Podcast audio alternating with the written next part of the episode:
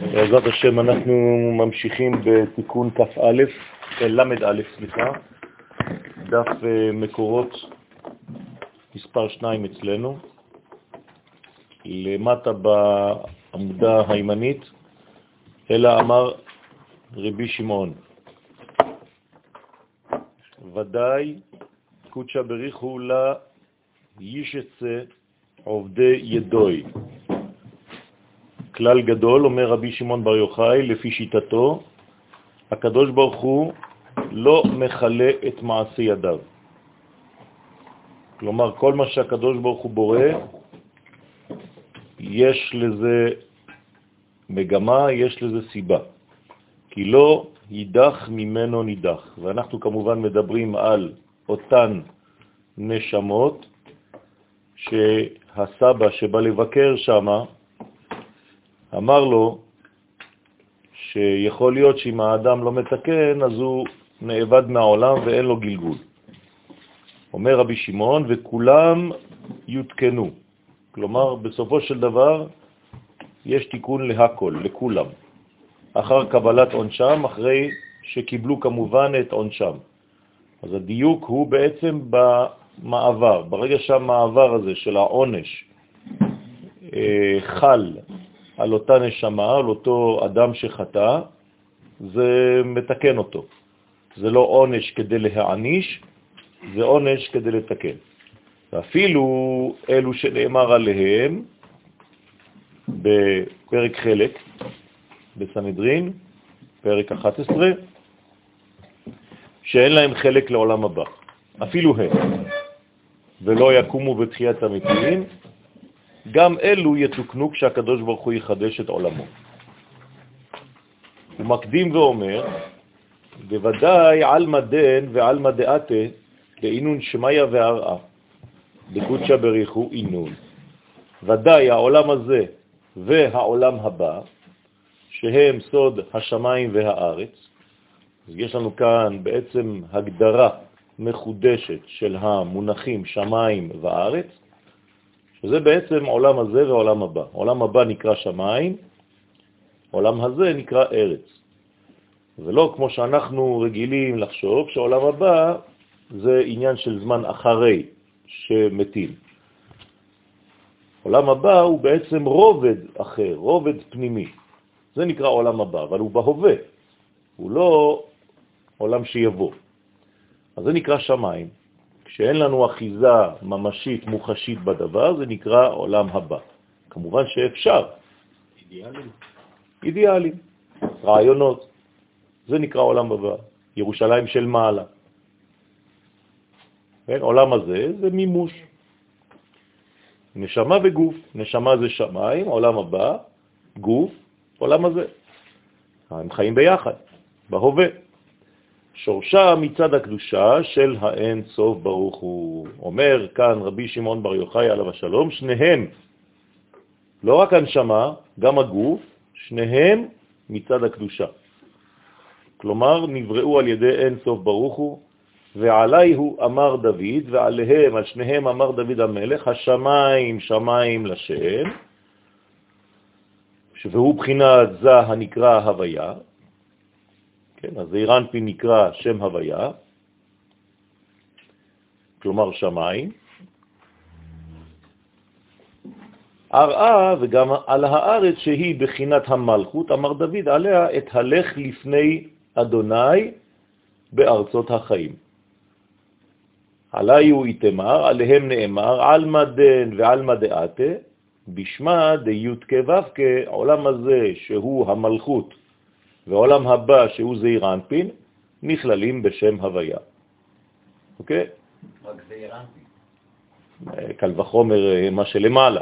אתה שואל אותה שאלה ששאלת בשיעור של ראש חודש הפוך.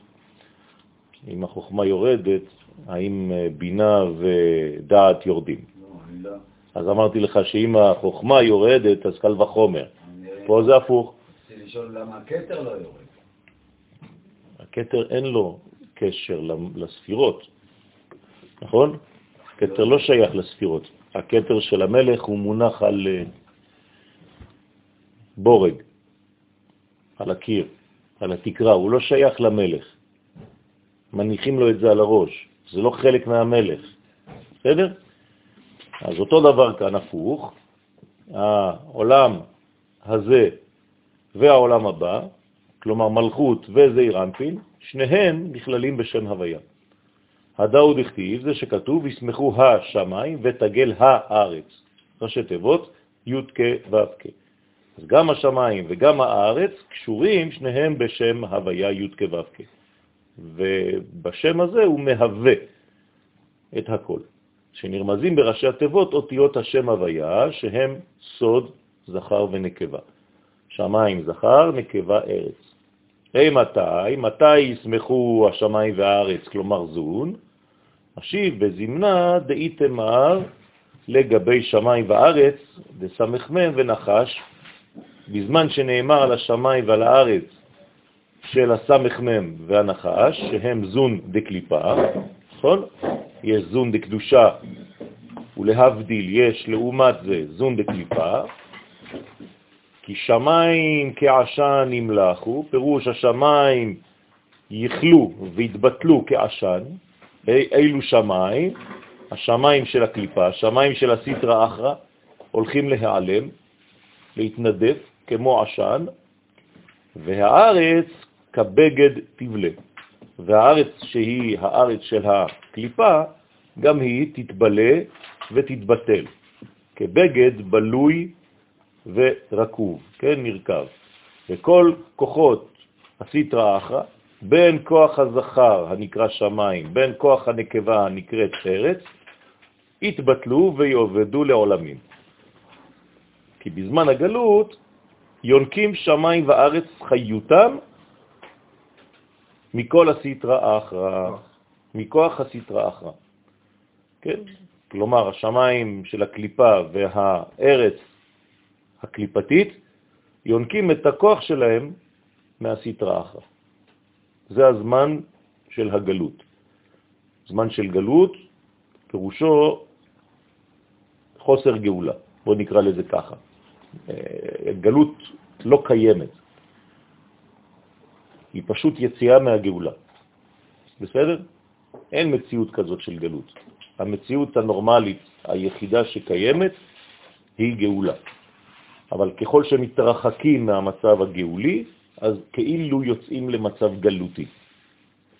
כמו שאמרתי לכם פעם, שאין חושך, אלא כיבוי של אור, או המעטת האור, מיעוט האור. המעטה מלשון מעטה, כיסוי. אותו דבר כאן, אין גלות, אלא חוסר גאולה. כלומר, אנחנו תמיד פחות או יותר גאולים. וזה השורש שלנו, גאולי אדוני, אשר גאלם מיד צר.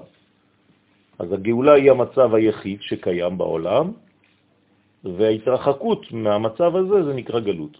ככל שיש יותר ריחוק, אז הגלות יותר גדולה. ככל שיש יותר קרבה, אז הגאולה יותר בולטת. הוא ממשיך ואומר, ולבטר דאים חלון ויש אצה לאילן ממנן דעלייהו, אחרי שהקדוש ברוך הוא ימחה ויכלה, יכלה, כן, את אלו הממונים על כל כוחות הסטרא אחרא, שהם הסמ"ם והנחש, מיד יחדש לון קודשא בריחו לשמיה וערה, מיד יחדש הקדוש ברוך הוא את השמיים ואת הארץ הגשמיים, דהתמחון בגין אילן ממנן בישין, שיהיו נמחים לפי שעה, בגלל אלו הממונים הרעים של הסתרא אחרא, ששלטו על השמיים ועל הארץ הגשמיים. אז אין לנו פעולה בזה. לא, יש לנו פעולה של שש אלף שנה. אנחנו שותפים למהלך, רק שתמיד זה נקרא על שמו. כלומר, אנחנו פועלים, אבל זה שמו, זה הוא, אנחנו שמו. זאת אומרת שעם ישראל פועל את הפעולה האלוהית. כל מה שהקדוש ברוך הוא עושה בעולמו, הוא עושה דרך עם ישראל. אין גילוי אלוהי סתם. זה פועל בדברים שאתה רואה פה, בעולם הזה, מוחשים. אז מי עושה את הדברים האלה? עם ישראל בעולם. אין לי על מה להסתמך רק על החמש חמשי תורה, זה הדבר היחידי שכאילו הוא השורש, הוא העוגן שלי. מתי בו היה מצב גאולי מסוים? תמיד. אבל אה, אנחנו רואים שאפילו הבריאה זה כבר יציאה לגלות. נכון. אז ת- ת- תשים לב למה שאתה אומר. יציאה לגלות, כלומר, מאיפה יצאת? אז כאילו הכי קרוב לגאולה אני יכול לראות אולי את האדם הראשון. בסדר, אוקיי, זה לא חשוב. אולי. אוקיי, מה זה משנה? אז התרחקנו, התרחקנו, התרחקנו, ממה? ממצב גאולי. כלומר, מי הוא הגאולה האמיתית של הכל? הקדוש ברוך הוא בעצמו. בסדר. לכן אמרתי לכם, כאילו, אמרתי לכם כבר מיליון פעם, שאין דבר כזה שלמות בעולם הזה. זה תמיד במצב של השתלמות, כלומר של התקרבות, של קרבה יותר לאלוהות. האלוהות היא המנגנון האבסולוטי, המוחלט. אנחנו לא מוחלטים, אבל אנחנו מתקרבים כל הזמן, או מתרחקים. התרחקות, גלות, התקרבות גאולה, זהו. לכן הגאולה היא כמעה כמעה, זה מה שרצו לומר חז"ל. זה לא רק להגיד לנו שזה זה תה, תהליך, זה תהליך שהוא אינסופי. גם כשאתה קורא לזה גאולה שלמה, זה עדיין יחסי למצב של העולם הזה. מי זה הגאולה השלמה והשלמות הטוטלית? זה הוא, התברך שמו. כל מצב שיוצא ממנו הוא כבר מצב של חיסרון. אבל תמיד ברפרנס, כן, למה אתה מתייחס? מי הוא המדד? הוא התברך שמו, הרצון שלו. קודשא בריך הוא אורייתא וישראל חדים. כן. אז אני רוצה לראות מתי יהיה החד הזה. אז זה- זה הולך וכל הזמן משתפר. כל הזמן משתלם, משתלם. זה לא שאחד הם, הם אחד במקור, כי יש רק אחד, אין משהו אחר. התורה זה הוא, ישראל זה הוא, כל העולם זה הוא, אין עוד מלבדו. אז כשהוא אומר לך אורייתא, ישראל וקודשא בריחו זה אחד, זה אומר שזה ככה במקור. רק בגילוי, אתה רואה שיש לנו תורה שבכתב, תורה שבעל פה וכל מיני תסבוכות. ישראל אותו דבר. ישראל הוא במצב שכל הזמן הוא משתפר ומתעלה. הדאו דכתיב, זה שכתוב, כי כאשר השמיים החדשים והארץ החדשה, אשר אני עושה וגומר, הרי שהקדוש ברוך הוא יחדש את השמיים ואת הארץ. והכל בכוח חידושי התורה של הצדיקים, שבכוחם נבראים שמיים וארץ חדשים. אז מה זה שהקדוש ברוך הוא מחדש את השמיים ואת הארץ? אנחנו. הנה, הוא אומר לך את זה. על ידי חידושי התורה שהצדיקים עושים בעולם הזה, מגלים, זה נקרא חידוש השמיים והארץ. כמה חידושים כאלה אפשריים? אין סוף. למה? כי התורה היא אינסופית, כי קודשא בריך הוא אינסופי, ולכן בחיים לא תגיע לאיזה שלב שתגיד, נו, זהו, מיצינו. אין דבר כזה מיצינו בתורה. גם בעולם הבא, במקומות הגנוזים מהמציאות הגשמית שלנו, ממשיכים ללמוד תורה, נכון? נהנים מזיו השכינה, אז מה, משעמם? לא, ממשיכים להתקדם. כמבואר בזוהר פרשת בראשית. מה זה לעתיד לבוא שלא ילמדו שתחיל כי ידעו אותי? נכון, אז ידעו אותי בצורה אחרת. כלומר, תהיה דעת, הדעת תתרבה בעולם, אבל לא קופסה של דעת, דעת שהיא משתכללת כל הזמן. ולא צריך יהיה לעבור בסגנון של היום, שרב מלמד תלמיד. אבל הרב הזה שמלמד תלמיד, זה בעצם הנשמה שמלמדת את הגוף. השמיים והארץ. אז מה יהיה לעתיד לבוא? הארץ תהיה כל כך שקופה שהיא תראה כמו השמיים את המקור. זה נקרא ולא ילמדו. כלומר, היום הנשמה שלך זה הצדיק והגוף שלך הוא עושה את השטויות, נכון? לעתיד לבוא גם הגוף יפעל כמו הנשמה, באחדות אחת. שניהם יבינו שהם אותו שורש, שם הוויה. ולכן יפעלו בלי שום כן, הפרש והבדל. יהיה הבדל במינוח של הדברים, אבל הכל יהיה באותה מדרגה. אין רב מלשון הרבה ותלמיד מלשון שהוא מיילד. הכל יהיה דבר אחד, גודל אחד, נשמה וגוף שקופים אחד בתוך השני, כמו שזה בעולם האצילות. שם אין הבדל בין האורות לבין הכלים. אי אפשר לראות הבדל. אתה רואה כלי, אתה, אתה תגיד שזה אור. איך תגיד שזה אור? כי פשוט הכלי לא מהווה חציצה. כל עוד והכלים מהווים חציצה, אז יש לנו הבדל גדול מאוד בין הנשמה ובין הגוף. זאת אומרת שלא יהיה צורך של נפש יותר? בוודאי שיש צורך של נפש. בשבוע שעבר דיברנו על זה שהנפש הוא בעצם החיבור בין הנשמה לגוף, כן, הוא קצת מפה וקצת מפה ועושה את החיבור. נכון. אז תמיד זה יהיה, ואם כבר לא יהיה הבדל בין לא חשוב. נשמה לגוף, לא חשוב. לא, לא יהיה הפרש, יהיה הבדל, יהיה הבדל, אבל תמיד יהיו כל המנגנונים האלה, אבל כולם יאירו באותו אור. היום, כן, התאים של הגוף שלנו, אולי לא מודעים כולם למצב האחדותי של האלוהים. לכן יש מלא אנשים בבתי חולים שחולים בסרטן. למה? כי מה זה סרטן? זה שחלקים מהמציאות האנושית לא מודעים לאחדות הזאת. אז תאים יוצאים ועושים את חייהם לבד, עושים חיים. בעוד שכל המנגנון הכולל הזה הוא דבר אחד, יש חלקים שפורשים, שיוצאים. אני אתרגם לכם את זה במילים פשוטות. לא יהיה אדם שלא ירגיש את החיבור שלו לכלל ישראל, לא יהיה דבר כזה, מבחינה לאומית.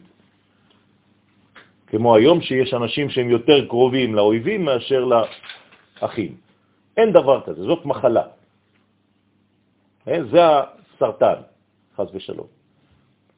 ולכן יגיע הזמן שאתה תבין איפה השכל האנושי הנורמלי. וחולה בגין דלה יש צון עובדי ידוי, דאינו נשמתין וגופין, דאית אבידו מטרן אלמין. וכל החידוש של השמיים והארץ יהיה כדי שלא יתבטלו מעשי ידיו של הקדוש ברוך הוא.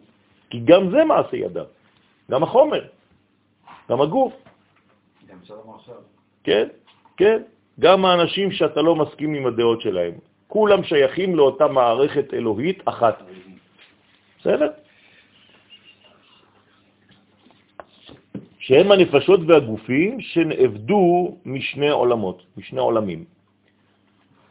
רוצה לומר, אפילו אותם הרשעים שאין להם לא חלק בעולם הזה ולא חלק לעולם הבא, גם הם, הכל יהיה אותו דבר. שלא עשו תשובה בחייהם, ונאמר עליהם שלא יקומו בתחיית המתים. אומר רבי שמעון, גם הם. וירדו לארץ הנקראת נשייה. כלומר, שהארציות, החלק התחתון, הגוף, הוא נשייה. נכון? אשתו כגופו. אז למה קוראים לגוף אישה? מלשון שכחה. הגוף שלך שוכח ומשכיח ממך את הנשמה. כשהגוף יהפוך להיות כמו הנשמה, שהיא ביחס לגוף זכר, כי הרי אם הגוף הוא אשתו, אשתו כגופו, זאת אומרת שהנשמה היא זכר, אז גם לנקבה יהיה זיכרון, זכר. בינתיים היא נשייה, שכחה. עם כל זה, כן, למה דווקא היא? כי היא יצאה מהאדם, כי מאיש לוקח הזו. על כן קרא שמה אישה, נכון? כלומר, האישה יש לה אפשרות לשכוח ממי היא יצאה. מאיפה היא באה? אז אם האישה שוכחת מאיפה היא באה, היא חושבת שיש לה מציאות עצמית בפני עצמה. כן, כל הקבוצות לא צריכים יותר בעצם את הזכר. אין דבר כזה. אם היא חוזרת למקור שלה, זו התשובה שלה. תשובה של האישה, כלומר תשובת הגוף, זה להאיר כמו שהנשמה מאירה בזיכרון. הנשמה אין לה בעיות, היא כל הזמן קשורה. נכון? כן, כן. מה? היא גם כלי. היא זכר ונקבה, גם הזכר הוא זכר ונקבה, ביחס למישהו אחר, לגובה אחר. תמיד זה אותו דבר, זה לא חידוש. לא. נכון. אז מה? גם האישה וגם הגבר, יש להם צד נשי וצד גברי. אז שניהם יפעלו באותה רמה. עם כל זה, בעת חידוש העולם, יהיה תורת הצדיקים מסייעת לתקנם ולחדשם. אז מה זה תורת הצדיקים? למה דווקא תורת הצדיקים?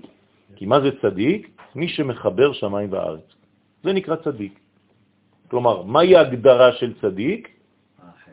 אדם שיודע לא רק לאחד, יודע לגלות את הקדושה שיש למטה, כמו את הקדושה שיש למעלה. זה נקרא צדיק. אם הצדיק הזה דוחה כל מה שגשמי, אתה לא יכול לקרוא לו צדיק. יכול להיות שהוא חכם, אבל הוא לא צדיק. צדיק זה מי שמחבר ומבין שיש קדושה במלכה. בקניון מלכה. בסדר? אם הוא לא מבין את זה, והוא חושב שהקדושה היא בבית כנסת בלבד, או בישיבה, אז יש לו בעיה. אם הוא יגיד לשם ייחוד כדי להתפלל, ולא יגיד יש שם ייחוד כשהוא קונה חולצה, יש לו בעיה. זה, מה ש... זה, זה, זה הצדיק. צדיק זה מי שיודע את שניהם.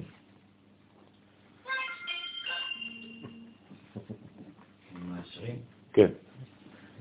שתכלה ותתבטל הרעה שבהם, ויזכו גם הם לקום בתחיית המתים, ותאיר אור נשמתם. ודע שכדי דברי רבי שמעון כאן מצינו בפשיטות בזוהר, במדרש הנעלם, פרש- פרשת חיי שרה.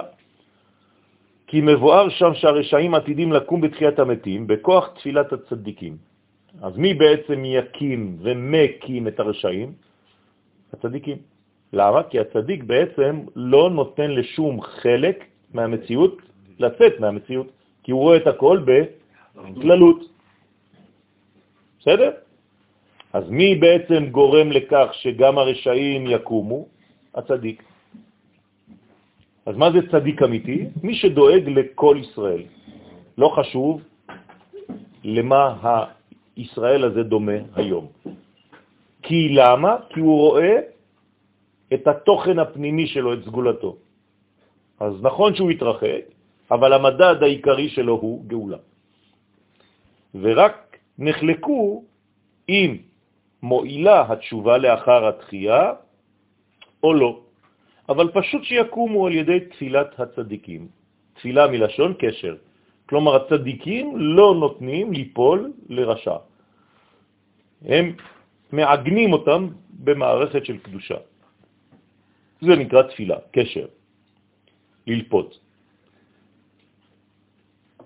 ועוד בזוהר, מבואר, תחיית המתים, שלוש שורות לפני הסוף של הקטן הזה, עתידים הצדיקים להחיות את הרשעים.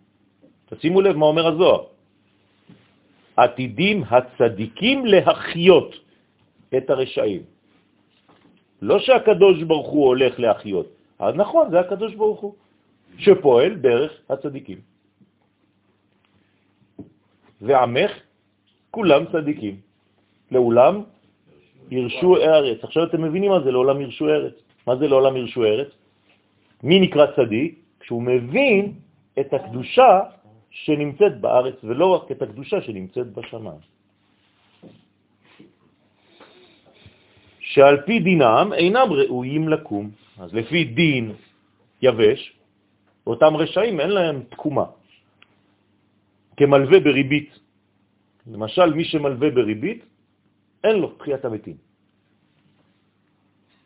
אז צריך להיזהר מאוד, זו עבירה גדולה מאוד. אתה נותן עשר, כן, מטבעות, אתה רוצה 12, כשהוא יחזיר לך. אסור. הלווית 10, תקבל 10. אה, אז מה עושה הבנק? זה משהו אחר, זה שותפות. הוא אומר לך, אני שותף. שותפים זה כבר לא עובד. אז מצאנו פתרון יהודי לבנקים. וכיוצא בהם שאלו הרשעים, אם היו דבוקים בצדיקים באהבה ובאמת, יזכו לקיימה, על, לקימה, סליחה, על ידי הצדיקים. הם התעוררו על ידי הצדיקים שהם היו קשורים עליהם. לכל רשע יש איזה רב שהוא מכבד אותו, נכון? אז הרב הזה בעצם דואג לאותו אחד, לאותו רשע. והיינו כמבואר בדברי רבי שמעון, יש להם כבוד לדבר הזה. כן, אפילו האסירים, הרוצחים הכי גדולים, אתה הולך לכלא שם בבאר שבע, כולם, כבוד הרב, כבוד הרב, יש להם איזה, כן, כמו בעולם התחתון, יש להם כבוד למילה. אז יש ערכים גם בקליפה. לכן כמבואר בדברי רבי שמעון כאן, זאת המגמה שאנחנו צריכים לזכור אותה, שרבי שמעון בעצם הוא דוגל באחדות הכוללת. זאת המגמה של רבי שמעון. אל תכניס אותי לפרטים קטנים שעכשיו פתחת את המקרר וידלק האור. אני לא אכפת לי מהאור של המקרר, אני פותח את המקרר כי אני רוצה לאכול משהו קר. זה מה שמעניין אותי עכשיו, לא רציתי בכלל להדליק את האור. אז מבחינת רבי שמעון, אין לך בעיה בכלל. שיקומו על ידי תפילת הצדיקים וסיוע תורתם. כאן ממשיך רבי שמעון לדרוש, זכותו תגן עלינו, ולבאר עניין הרשעים שאין בהם טוב כלל, אם קיים דבר כזה. כן. ואמר, ואילן עתירים דבגלותה, והם הרשעים הנ"ל, הם על פי רוב העשירים שנמצאים בגלות, שבוטחים בעושרם. כלומר, הם לא רוצים לחזור לארץ ישראל בגלל הכסף. אז הוא קורא להם רשעים, כן, שאין בהם טוב כלל. שעליהם נאמר שנאבדים משני עולמות.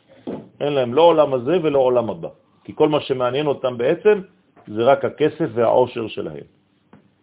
בגין דהי אלמה איהו דלהון, לפי שחושבים שהעולם הזה הוא שלהם, כי יש להם הון, ועושים עיקר מגופם וממלאים תאוותיהם. כן, מה שמעניין אותם זה באיזו מסעדה נאכל הערב, זה מה שמעניין.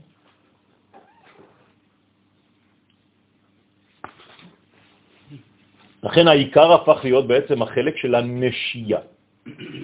כמובן שזה כלול גם בנשים וכו'. במילים אחרות, למי הם נותנים את המשקל? לחלק הגופני הזה. החלק הגופני שנקרא אישה, הוא משכיח מהאדם את הזכר, את הזיכרון. אז ככל שאתה מטפל יותר בגוף, אתה עלול לשכוח יותר את הנשמה. אלא אם כן יש לך מודעות גדולה מאוד, כמו שתהיה לעתיד לבוא, שגם כשתטפל בגוף תהיה נשמתי ולא תראה את ההבדל. עם כל זה, אומר רבי שמעון, גם הרשעים האלה, גם עליהם נאמר לבלתי יידח ממנו נידח, בשמואל ב', וגם הם יתוקנו. אבל מסכני דאינון צדיקיה, אבל העניים שהם הצדיקים, למה הוא קורא להם עניים? הצדיק לא יכול להיות עשיר? כי היסוד שהוא נקרא צדיק נקרא עני. למה היסוד נקרא עני? כי הוא יודע שזה לא שלו. אז מבחינתו הוא, גם אם הוא מלא כסף, מה הוא? הוא יודע שזה לא שלו. אז הוא רק בעצם צינור מאחד לשני. אז כל היום הוא כמו פקיד בבנק. נכון? נוגע במיליונים כל יום, מלא כסף, סופר, סופר, מי שמסתכל עליו מצלם אותו, אומר, זה פיקסו, כן? מלא, תחון. אומר, לא, זה לא שלו, הוא רק מעביר. אבל כשזה עובר דרכו, כן, אז הוא מרגיש שהוא עשיר. הוא עובד בבנק. אותו דבר, הצדיקים נקראים עניים, כי הם יודעים ששום דבר לא שלהם. לא התורה ולא הכסף ולא הזהב ולא הבתים ולא כלום.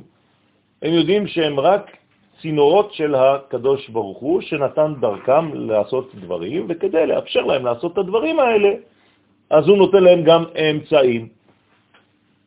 איך זה מתלבש העני שהוא נמצא ביסוד?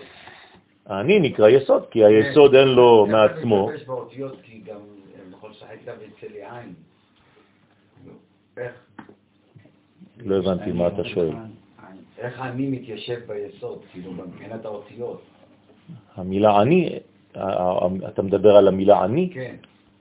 זה לשון. לענות גם. כמו לחם עוני. המצה נקראת לחם עוני. מה זה לחם של עניים? 200 שקל קילו? זה לחם של עשירים, סליחה. אז מה זה העוני? שעונים עליו דברים הרבה. כלומר שכשאתה אוכל מצה אתה מזרים, אתה עונה, יש לך כל מיני תשובות. אז העני, כאן זה לא מלשון עניות בלבד, אלא גם כן לשון, כן, עונה ואומר. אז שאינם נמשכים, אבל כמובן שיש גם את הקונוטציה הזאת של העניות. למה? כי הוא בעצמו נחשב כעני שאין לו מעצמו שום דבר, אלא הוא רק מעביר אור, כמו ספירת היסוד, שזה היסוד של היוד. זה יסוד, יוד בתוך סוד, סוד של יוד, שאינם נמשכים אחר תאוות העולם הזה, ואין להם עשירות בעולם הזה, כדי שלא ינוקה מסחרם לעולם הבא.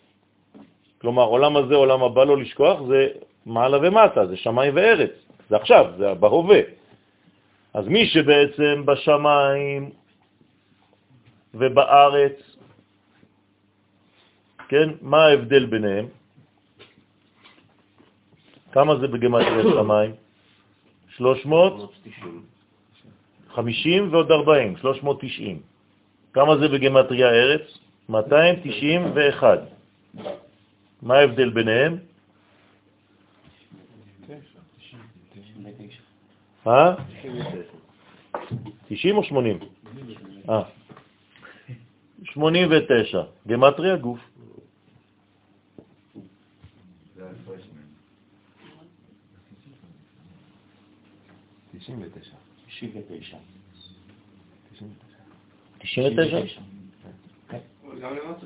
מהם. 99. 99. 99? גם למטה 90. אם זה 290 ו-390 זה 100, פחות 1, 99.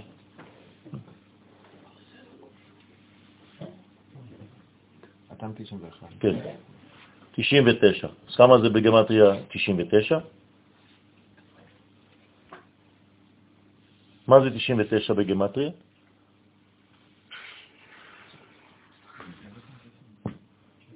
בוא נ- נקרא ל... ב- ב- ב- ב- לא, בסדר, אני... אני- משהו שקשור. מה זה 99? מה, מה בעולם שלי מהווה 99? כמה זה היה?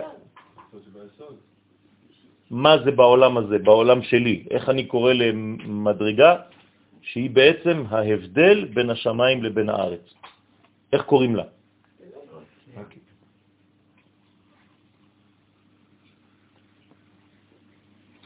זה משהו שקשור לגוף, בוא נגיד ככה, בסדר? אה?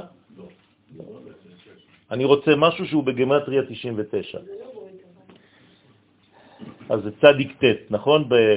באותיות, אבל צדיק ט' אפשר לכתוב את זה בצורה אחרת. משהו שקשור לגוף.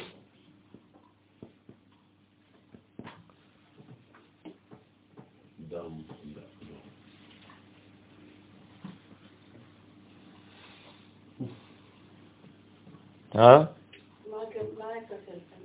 כאלה? מה שאמרתי לכם קודם, גוף זה רקיע. רקיע כמה זה? 300? 80. פחות 291, 89, גוף. אני רוצה למצוא אותו דבר בין שמיים וארץ. משהו שקשור, רקיע פה זה שמיים, אני רוצה משהו שקשור בין שניהם. אז עוד מעט זה יבוא.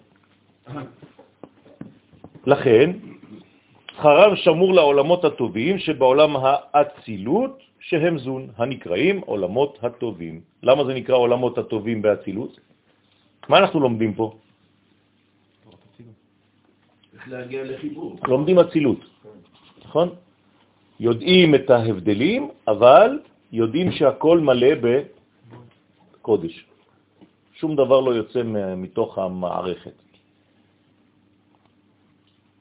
די בהון התבריאו תרי תורות, אורייתא בכתב ואורייתא בעל פה, שבהם נבראו שתי התורות, תורה שבכתב מזעיר אנפין ותורה שבעל פה ממלכות.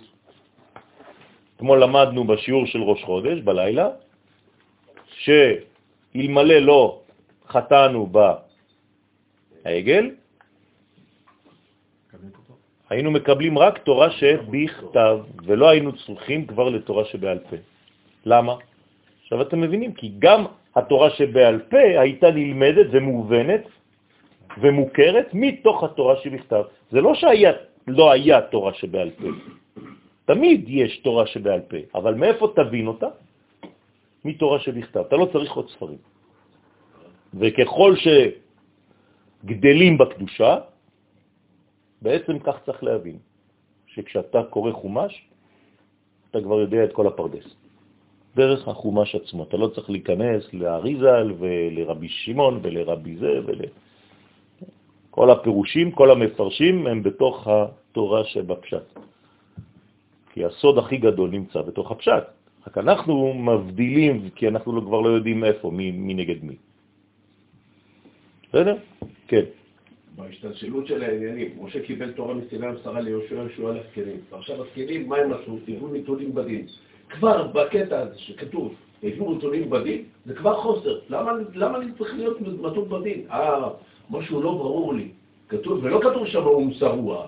כן. פה, פה מתחילה הנקודה, פה כבר מתחילה הירידה. כן, זה לא רק אצל, אצל, אצל החכמים, זה כבר אצל יהושע?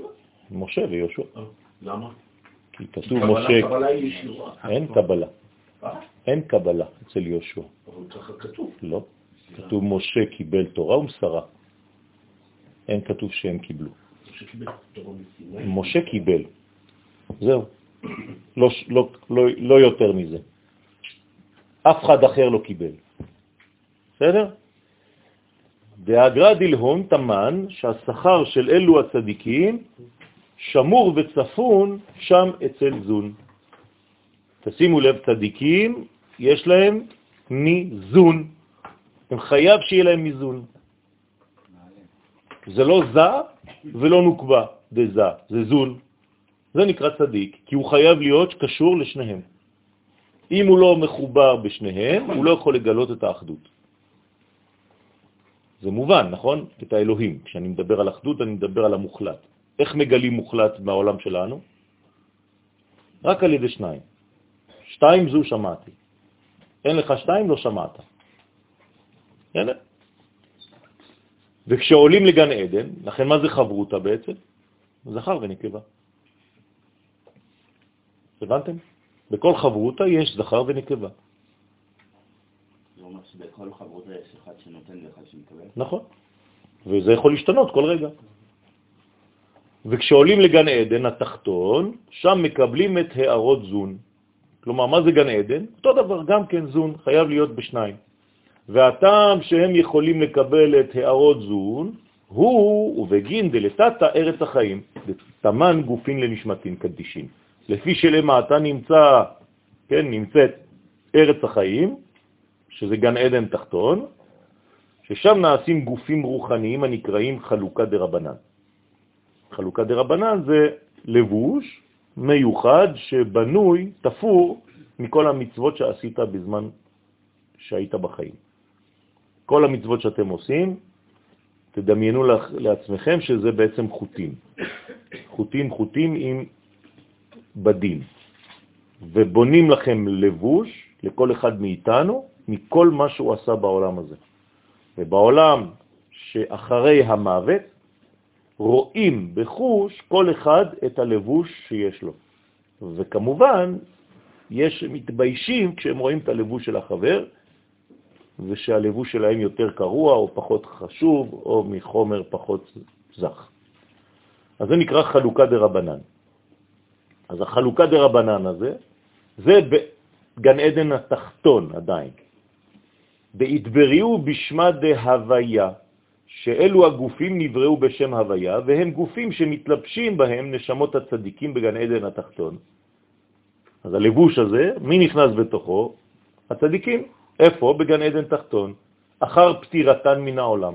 אתם רואים? דייקתי מקודם, אמרתי לכם שזה אחרי המיטה, וזה אכן כאן מדובר אחרי המיטה. ובכוח זה הם יכולים לקבל שכרם מזון דאצילות. רק מי שיש לו לבוש כזה והלבוש שלו שלם, אז הוא יכול לקבל בעצם את כל השכר שלו מזון דאצילות, מזכר ונקבה דאצילות. כי כדי לקבל שכר, חייב שיבוא השכר מאיפה? מלידה, מהולדה, נכון? מזיווג, מבין הזכר והנקבה. הרי כל מה שיורד לעולם שלנו, הוא בא מזיווג, נכון? אין דבר שיורד ממדרגה שהיא לא עוברת דרך זיווג של זכר ונקבה. ככה הקדוש ברוך הוא ברא את העולם, שמיים וארץ, זכר ונקבה. כשאתה מקבל שפע זה יורד מהשמיים והארץ כשהם מחוברים. עכשיו, מי דאג לחבר את השמיים ואת הארץ? אתה. לפי מה שאתה גרמת לחיבור אבא ואימא או זעירנפין ומלכות, אתה תקבל. לכן מי בונה את הבגד של עצמו? האדם עצמו. זה לא שנותנים לו איזה בגד סתם, הוא בנה אותו כל החיים שלו, דרך מה שהוא עשה, דרך העלאת מן. לכן הוא מקבל מזוג, כי הוא בעצמו זוג עכשיו. הלבוש שלו הוא הנקבה, חלוקה דרבנן, והנשמה שלו היא הזכר. אז הזכר והנקבה האלה מקבלים מזכר ונקבה של עולם האצילות. בסדר? וגופה דמשה, והגוף של משה רבנו, עליו השלום, דאית מרבה, שנאמר בו לא חהתה עינו ולא נס לכו. למה? זה אומר שמשה רבנו, מה הוא לא היה בחיים שלו אף פעם? חולה. בסדר? אין מחלה אצל משה רבנו. למה אין מחלה? כי מאיפה באה המחלה? מחוסר דעת. מה זה חוסר דעת? חוסר אחדות. אמרתי לכם, כשאתה יוצא, אין דבר כזה אצל משה רבנו. כלומר, כל חלק בגוף שלו, אפילו הכי גשמי, אין לו בעיה עם זה. משה רבנו נכנס לקודש הקודשים בג'ינס. אתם מבינים מה שאני אומר לכם? הוא לא צריך שום דבר, הוא לא צריך לבושים כמו שכל הכהנים צריכים לבושים ועושים להם, ואוי ואבוי אם הוא נכנס בלבוש אחר. משה רבנו מחכה שהקדוש ברוך הוא ינבא אותו? לא. הוא נביא כל רגע. הוא יכול אפילו הוא לבקש, ונותנים לו תשובות. כלומר, מה זה משה רבנו? מה זה הדמות הזאת? דעת. מי שיש לו דעת, אתה חונן לאדם דעת, מי שיש לו דעת בחיים לא יהיה חולה. כל מחלה באה מחוסר דעת, כמו גלות. מה זה גלות? יציאה מהאחדות. זה נקרא חוסר דעת. אין גלות אלא בדעת. כלומר, אין מחסור אלא בדעת. אז הברכה החשובה ביותר בתפילת העמידה, 18, זה אתה חונן לאדם דעת. כי אם השגנו את זה, השגנו הכל. כי אתה רואה את הכל באחדות אחת כוללת. בסדר? אז משה רבנו, לא חשוב באיזה גיל הוא. זה שהוא צריך ללכת, כי אמרו לו עד 120, כן, אז, אה, אז הוא הולך, אבל הוא, לא, הוא יכול היה להמשיך, כן? לא חטא עינו, רואה חמש חמש, לא נס לכו, הכל כמו צעיר. מתאמן הווה, משה היה, דהיינו מהחשמל שבגן עדן התחתון. זאת אומרת שמשה רבנו נמצא ממדרגת החשמל. חשמל זה מדרגה גדולה מאוד. יש סדרה שלמה של ספרים שנקרא סוד החשמל. ספר יחזקאל. כן, וצריך להבין מה זה.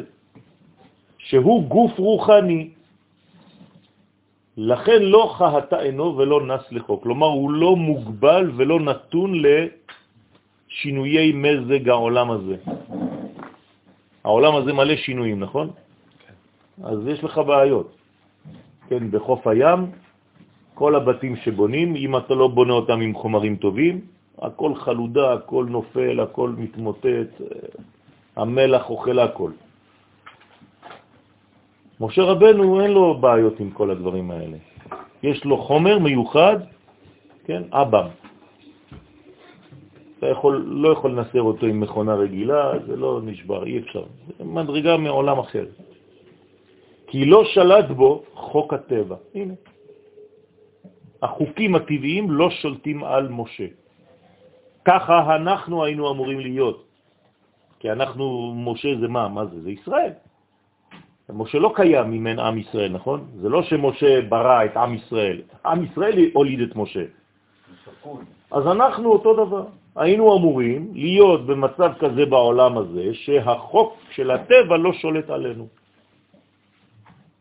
והנה, אנחנו מוגבלים, אתה פה. למה אתה לא שם עכשיו?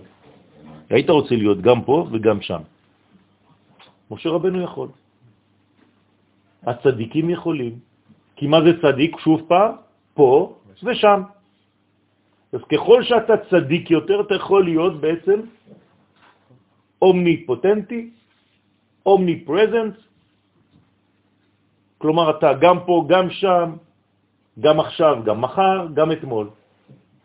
גם אני, גם מישהו אחר.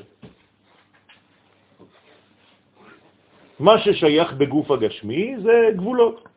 משה זכה בחייו אחר מראה הסנה, זה מה שקרה לו, זה השוק, להתלבש בגוף רוחני. כלומר, הסנה הפך אותו לנס.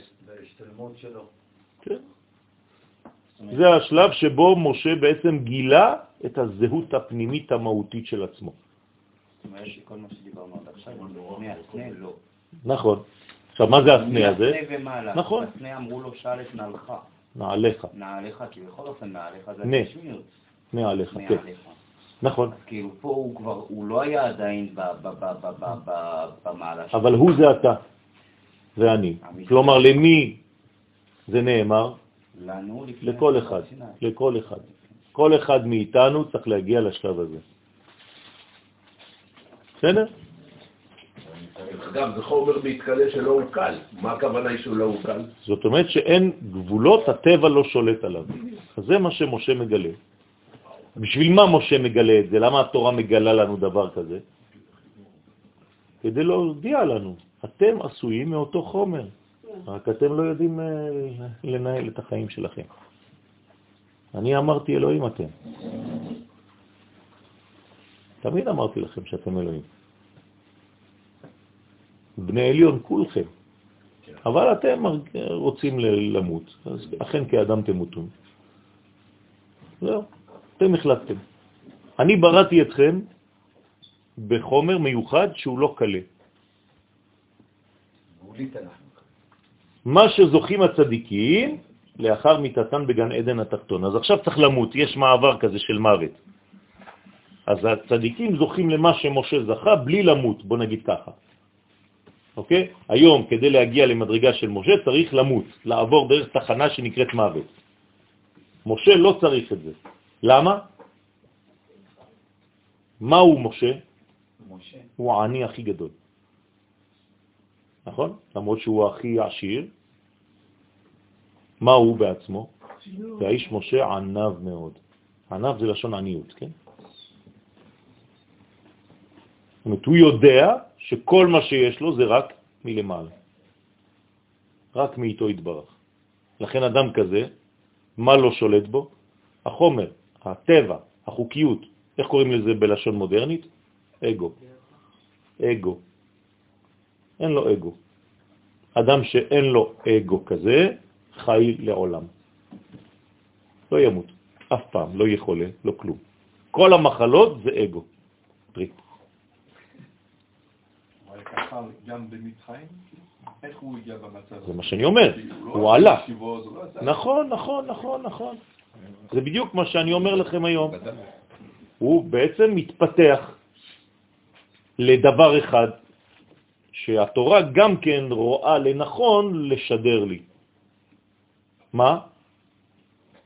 אהבת ישראל. לא שואל שאלות. רואה יהודי שמרביצים לו, מה הוא עושה? לא. זהו, נגמר. הנה, זה שיעור לאופנוענים, הם כן. הם מבינים את השפה הזאת. אז יפה. אתה מבין? זהו. מכסח לו את הצורה, תומן אותו בחול. לך תגיד את זה היום. כן, אה, לא... אה. כלומר, איך משה מגיע למדרגה הזאת? דבר אחד, אהבת ישראל. אמיתית, טוטלית, מוחלטת, מוכן למסור את נפשו בשביל השני. זה נקרא צבא הגנה לישראל. ישראל עושה חיבור בין שמיים וארץ? כן. ובגינה, הווה איהו בער רחמי דלה ימות ויפוק מיני. הנה, ועל גוף הזה היה משה מבקש רחמים, שלא ימות, ולא תצא נשמתו ממנו, כי כבר היה גופו כאין לבושה נשמות בגן עדן. אז אין מוות. אז צריכים להכריח אותו ללכת על ההר להתפשט. יש פה איזשהו מקום, הקדוש ברוך הוא, כל פעם שיש מוות, לחלל יש חיסרון, אבל החיסרון של של הקדוש ברוך הוא, וכאילו זה יחידה שחסרה בצורה. לא, חז ושלום, זה רק בגילוי. רק בגילוי. אין, אין חיסרון אצל הקדוש ברוך הוא, אין דבר כזה. יש גילוי חסר. צריך להשלים את הגילוי הזה. אבל זה לא היה אמור להיות בכלל. ומשה רבנו בעצם מה התפלל עכשיו? מה אומר הזוהר פה? שלא תהיה מיטה בעולם, שלא יהיה מוות יותר בעולם. כי המוות, מה הוא בעצם מראה? חולשה. של מי? של הגילוי האלוהי. לא שהוא חסר, הגילוי שלו. אז זה נקרא חילול השם. אז משה רבנו לא רוצה חילול השם, אז הוא מתפלל להיות בשלמות כזאת, לא למות. ועל גופה, ולא על גופה דהי עלמא, ולא התפלל על הגוף הגשמי של העולם הזה שלא ימות. והתקרא סנדל, לגבי, שנקרא סנדל לגבי הגוף הרוחני הזה. כי הגוף הגשמי שלנו, זה שאתם רואים עכשיו, הוא מת כל שש שנים, משתנה לחלוטין. כל התאים משתנים לחלוטין. כל יום שאתם קמים בבוקר יש לכם אלפי תאים שנשארים במיטה. זה כמו איזה מין אבק כזה, ישנה עפר. כן, אז צריך עם שואב אבק, כל יום על הסדינים אתה שואב מיליונים של תאים שנושרים. כל שש שנים בעצם בן אדם שלם נעלם ומתחדש. משיל את עורו, כמו נחש. זה אותו דבר, זה אותו שורש. דעלי תמר לה, שעל הגוף הגשמי נאמר לו בסנה, של נעליך מעל רגליך, שאז פשט ממנו גופו שנתגשם, זאת אומרת שהוא התפטר מהבעיה הזאת, שם בסנה, כשנגעה בו ביטיה בת פרעה. כלומר, מי הוריד אותו למדרגה של האדם הרגיל? ביטיה. היא הבת של יודקה, היא כבר לא יודקה. אבל משה כשהוא נולד, ותראה אותו כי טוב הוא. כלומר, כשאימא שלו נגעה בו, מי זאת אימא של משה? יוכבת, זה לא עושה לה כלום, לא עושה כלום למשה. אבל כשביתיה נוגעת בו, עם כל הקדושה שיש בביתיה, זה כבר מוריד את משה ממדרגה למדרגה אחרת. ואז נתלבש בגוף רוחני מהחשמל דגן עדן, כלומר כשהוא חזר לעצמו בזמן הסנה, הוא התפטר מהנגיעה של ביתיה. ואז הוא חזר להיות חשמל, כמו במקור. כלומר, איך קוראים למשה? חברת חשמל. הרב, אבל ביתיה היא חייתה אותו למעשה. לא חשוב. על, על פי הפשט, אם היא לא הייתה נוגעת בו. אמרתי, אמרתי לכם שהיא בעצם הורידה אותו למדרגה של העולם הזה. גם אם היא בעולם הזה מחיה אותו. ואתה מבאר את ענייני גן עדן התחתון. מה זה גן עדן התחתון הזה? אחד מצב, בלי ביטיה לא הייתה לו חיבור בין שמיים וארץ. נכון. לכן קוראים לה בת של יא. אז איך קוראים לה בעצם? זון. הבת של יודקה. זה שתי מדרגות, זון. נכון? ואמר, אז מה זה גן עדן תחתון? עכשיו דיברנו על נושא חדש, גן עדן תחתון, מה זה אומר? אתם, אתם פה או שאתם עייפים? לא, אני, אני מרגיש, אני מרגיש עייפות ברמה? כן, אוברדוס.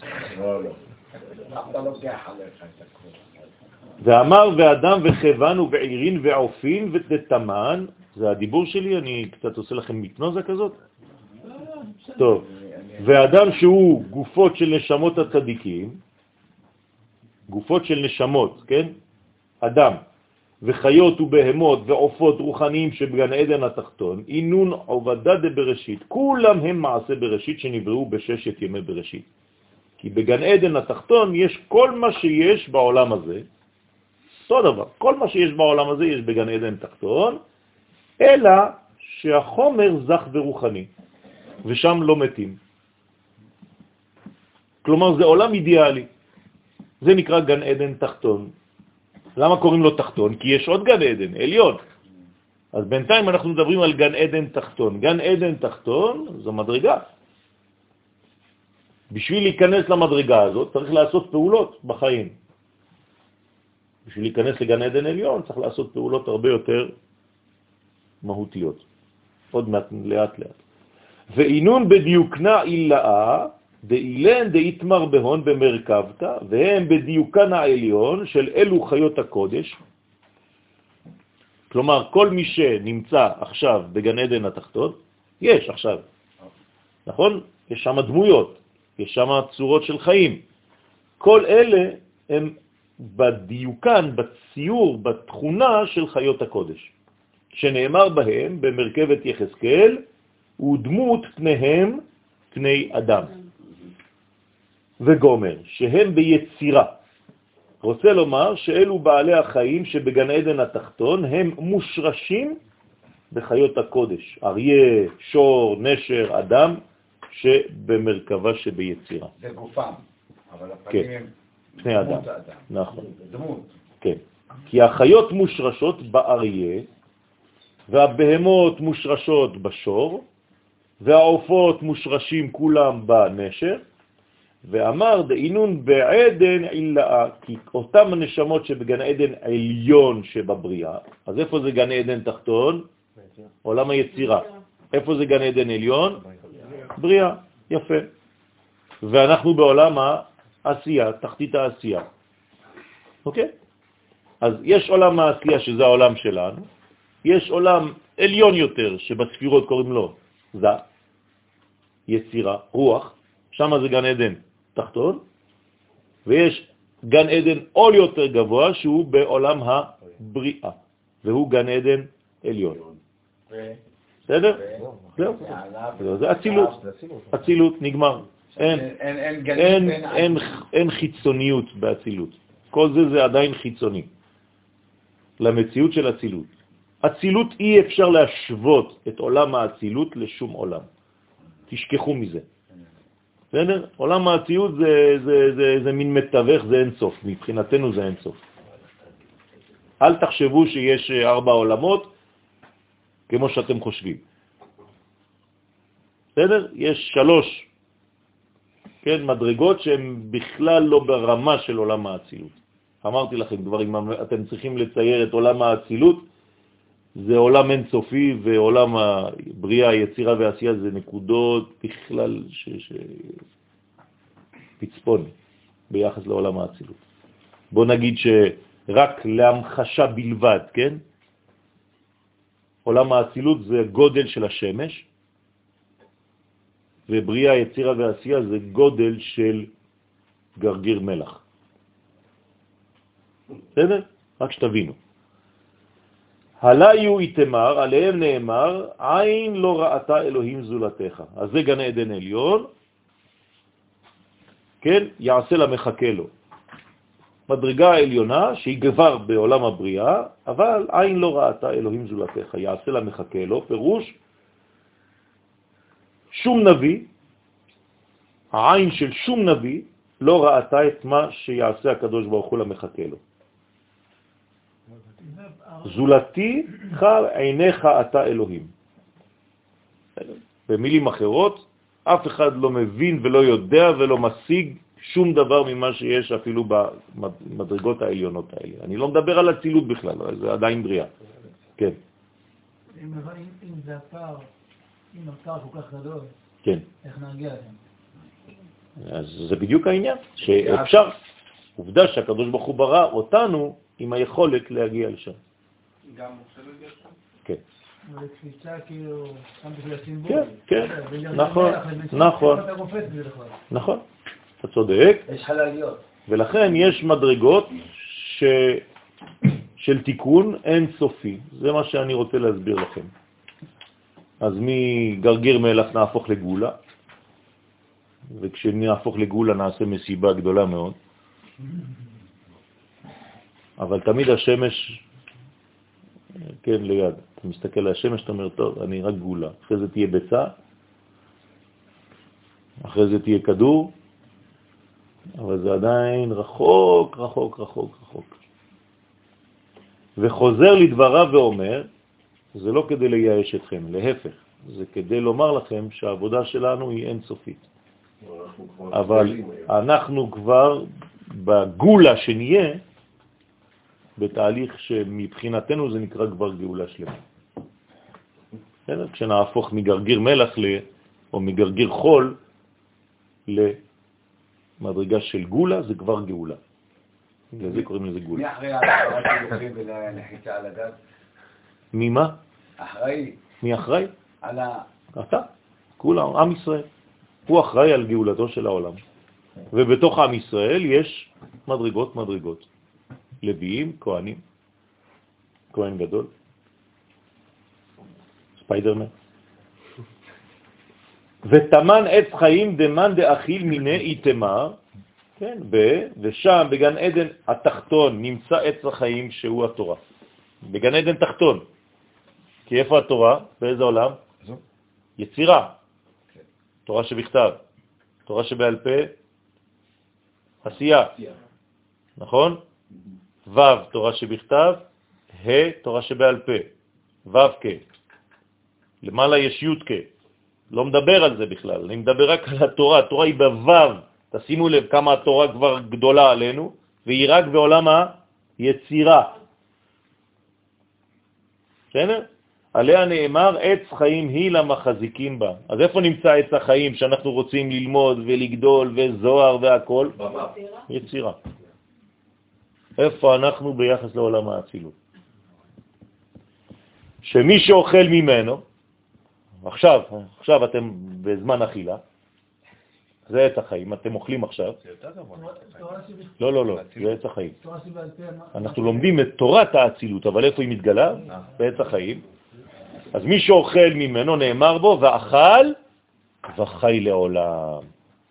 כלומר, אנחנו עכשיו לומדים לבטל את המוות מהמציאות. זה מה שהזוהר מלמד אותנו עכשיו. וגם ה' התחתונה, גם בתורה שבכתב, ותורה שבעל פה זה ה- התחתונה. תורה שבעל פה זה תורה ש... זה ה' התחתונה? כן. זוהר זה תורה שבעל פה. מה?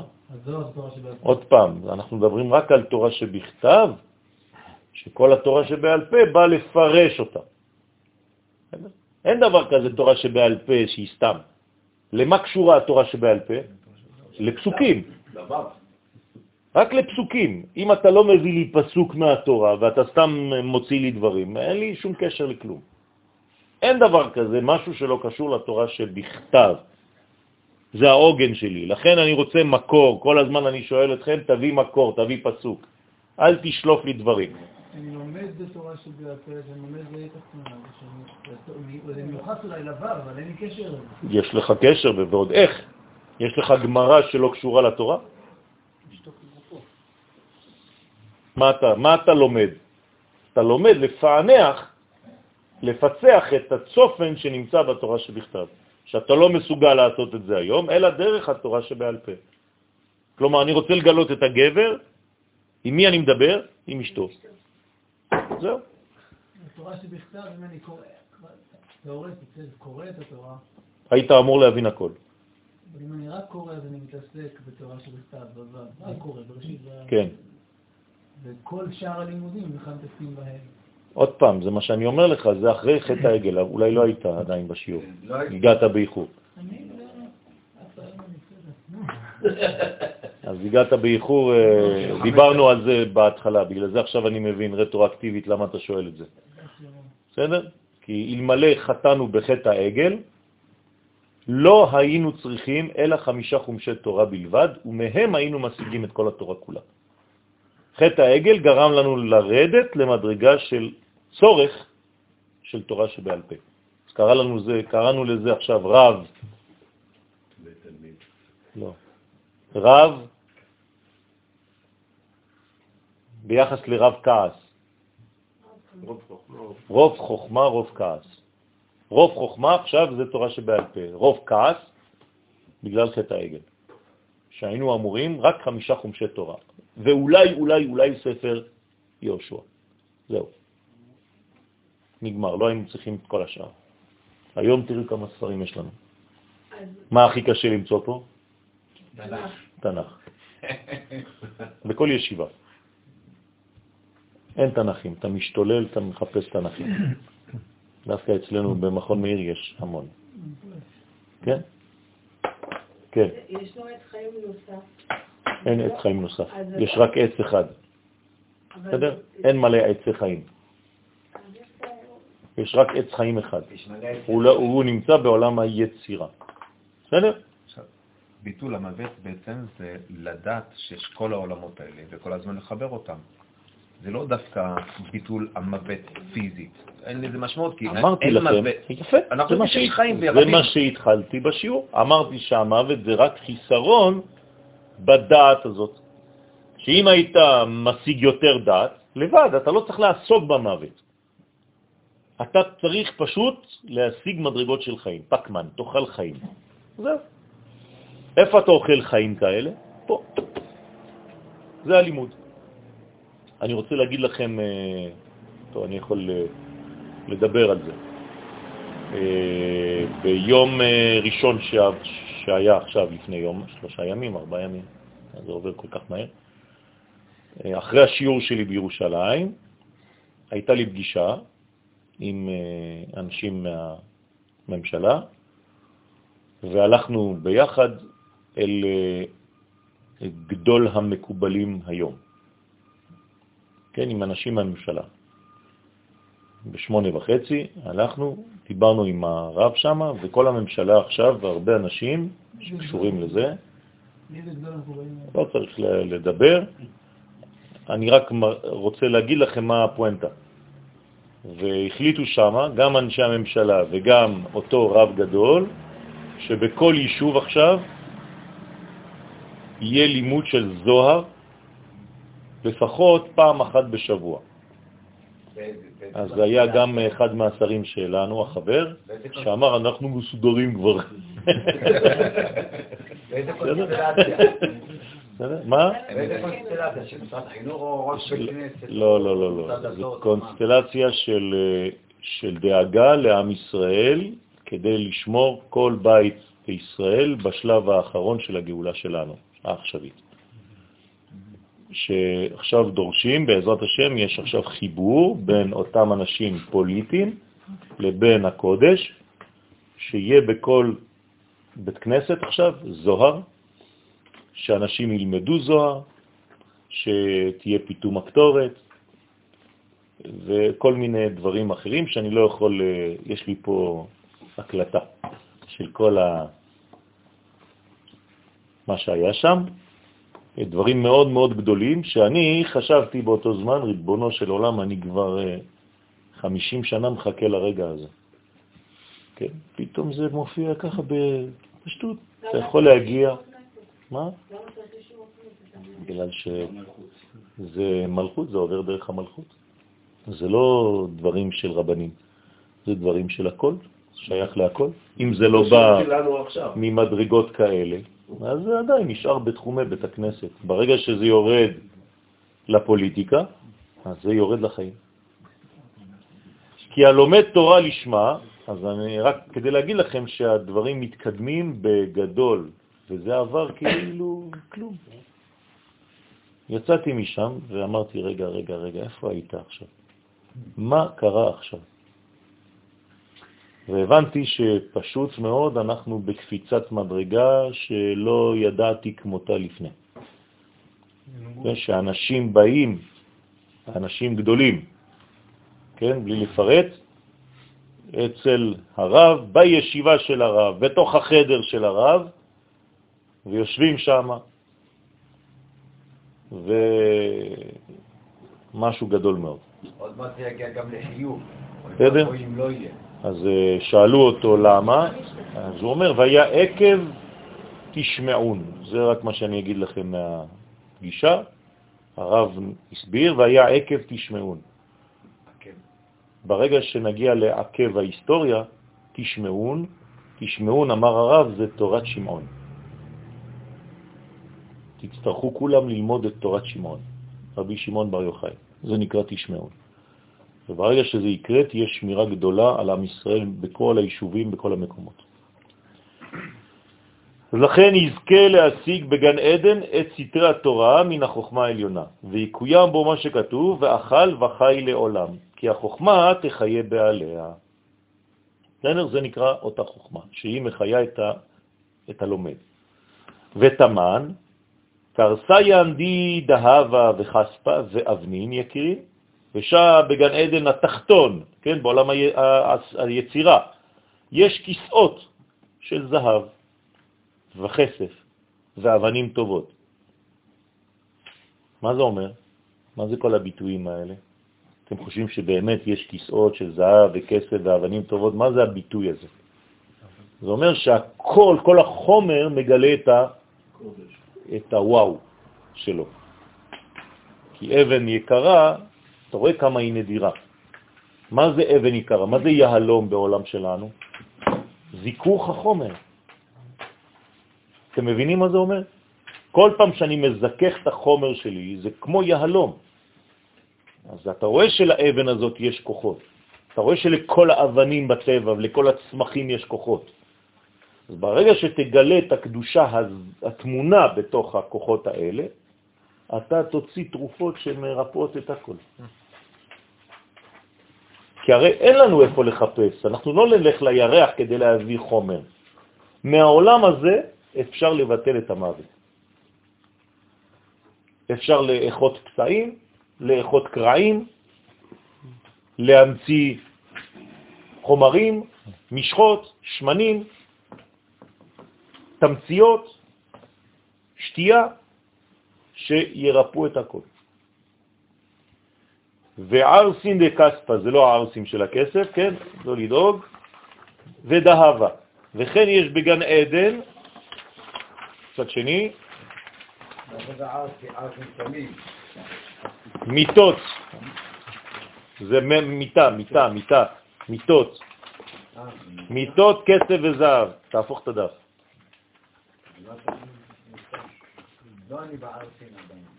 מיטה זה תיקון, יש בעולם הזה תיקונים, יש תיקון הכיסא, תיקון השולחן, תיקון המיטה ותיקון המנורה. וצריך לדעת מה זה כל הדברים האלה. אז לאט לאט, אנחנו, אתם רואים כמה חומרים יש, וכל פעם אנחנו פותחים דלת, ועוד פעם צריך להיכנס וכו' וכו'. טוב, כי כל מה שנמצא בעולם הזה הגשמי, יש בגן העדן התחתון. זה התחתון, כן? לא דיברנו עדיין על העליון. אבל שם זה בחומר זך ונקי. כדאיתא בכתובות, כי רבי יהושע בן לוי ראה בגן עדן התחתון, תשאלו אותי איך הוא ראה, כן, הוא ראה את רבי שמעון בר יוחאי, הוא אומר לו, וואי, מה אתה עושה פה? גם פה וגם שם. כן, יפה. יושב על י"ג כיסאות של פז. כן. כלומר, הוא בעצם מחלק גז לכולם.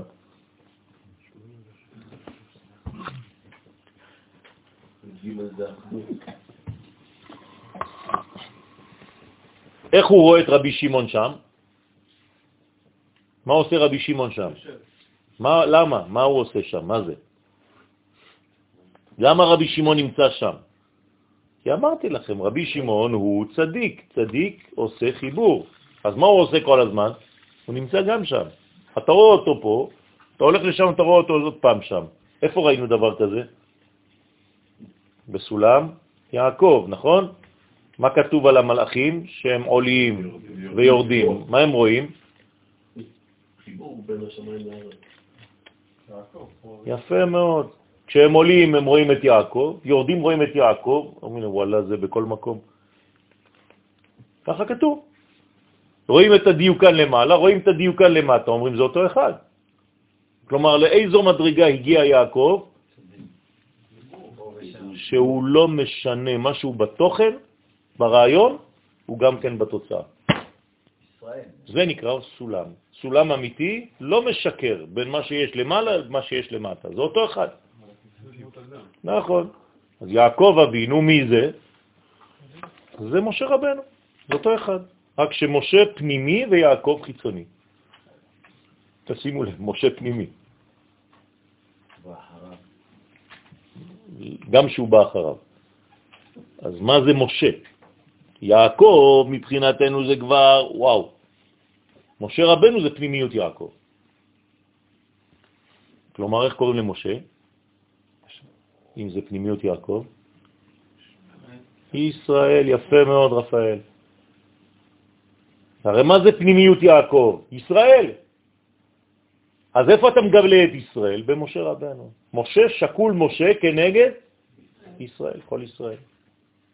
לא כל האנשים, כל ישראל. מה זה כל ישראל? העולם. לא, לא, לא. הנשמה הזאת שהקדוש ברוך הוא ברא, שנקראת כל ישראל או כלל ישראל, זו המדרגה של משה. מבהיל. ואיפה הוא נמצא? בגן עדן תחתון. שם הוא רואה אותו. לא דיברנו עדיין על גן עדן עליון, אז מה יש שם כבר? וחוזר לפרש עוד את עניין גוף הרוחני שבגן עדן, ואומר, ורמח פיקודין דמנלון משה לישראל באי אלמה. כל רמח המצוות, כן, עשה, 248, שציווה אותם משה לישראל בעולם הזה, הכל הוא כדי לזכך את רמח האיברים של הגוף הרוחני שבגן עדן. כלומר, בשביל מה יש לנו כל כך הרבה מצוות? רק לזיכוך, כדי להזדכך.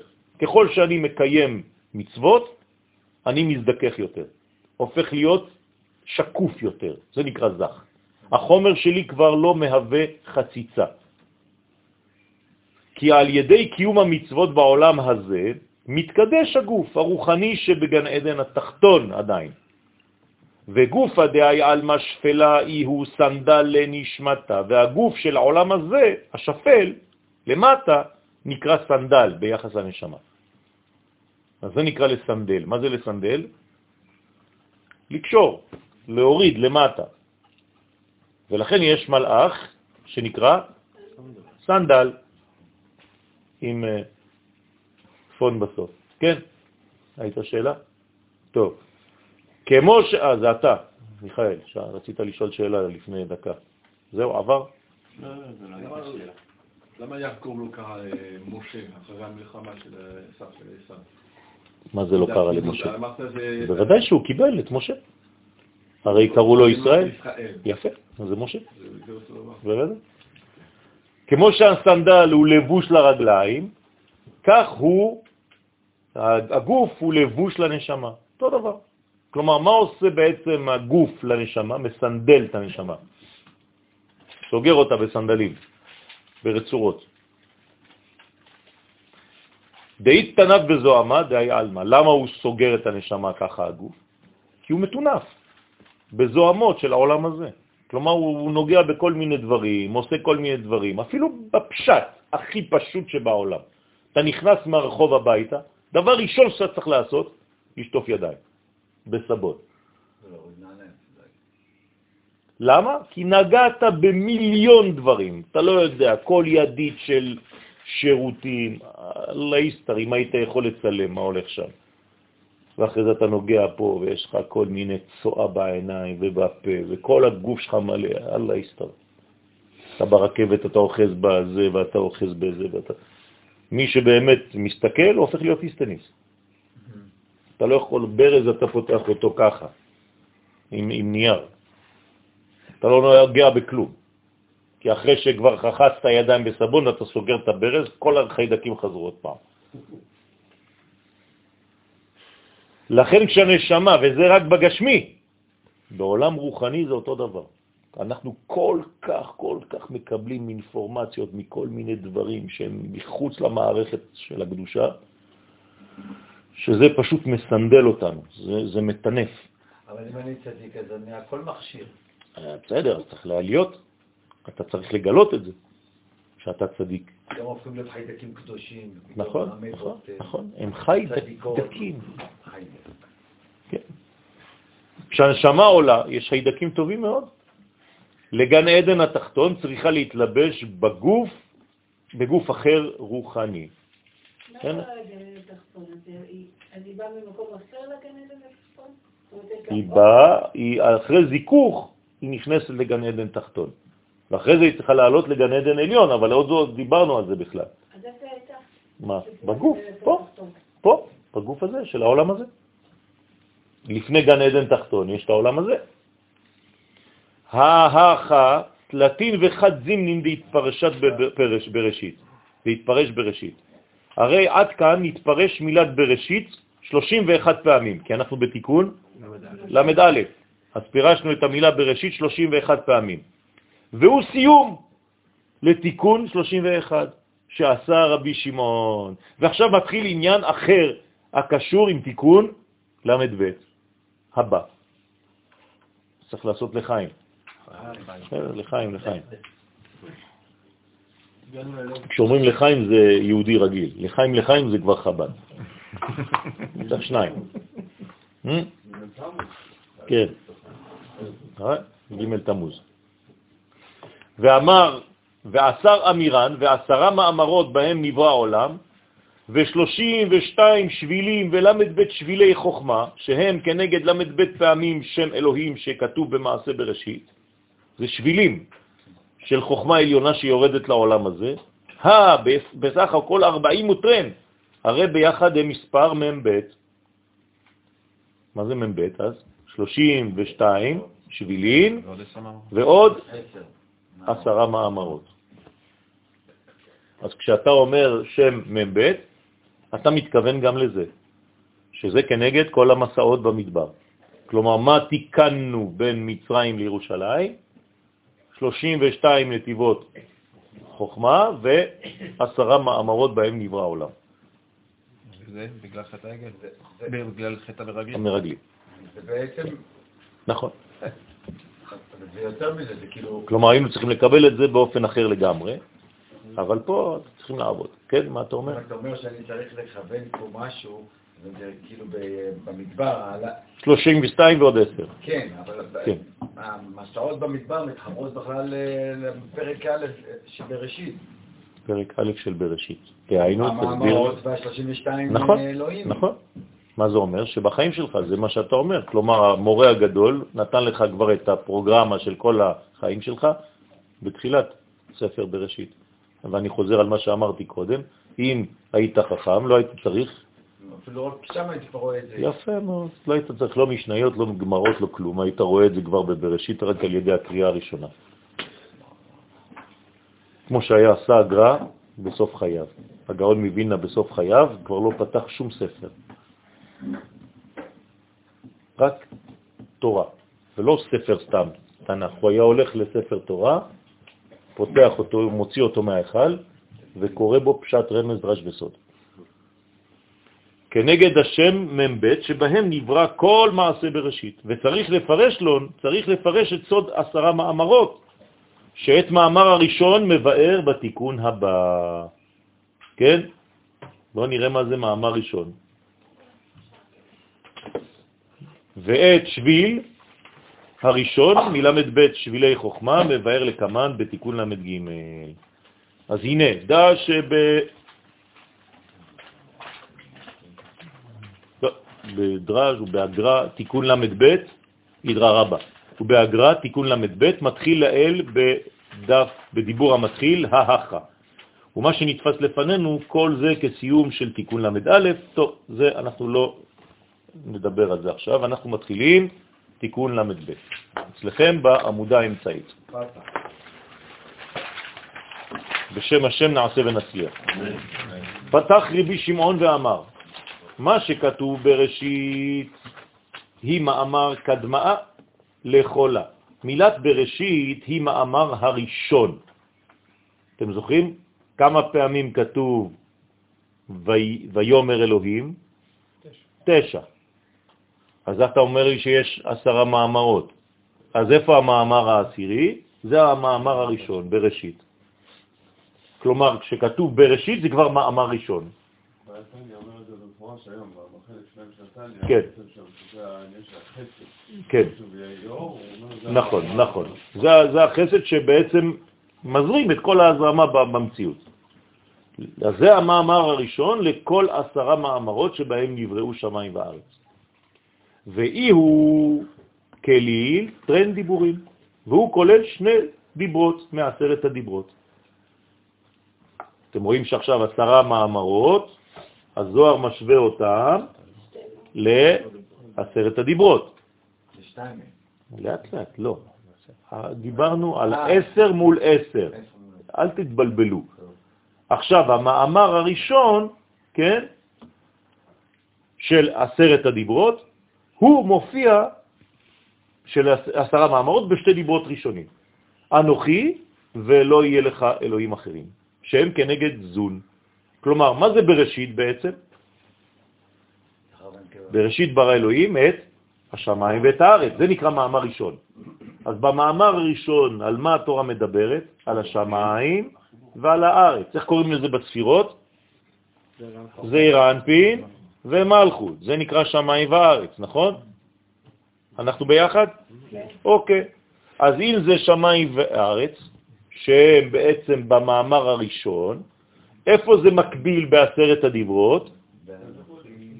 אנוכי השם אלוהיך, ולא יהיה לך אלוהים אחרים על פניי. אתם איתנו? שלא יהיה לך זה...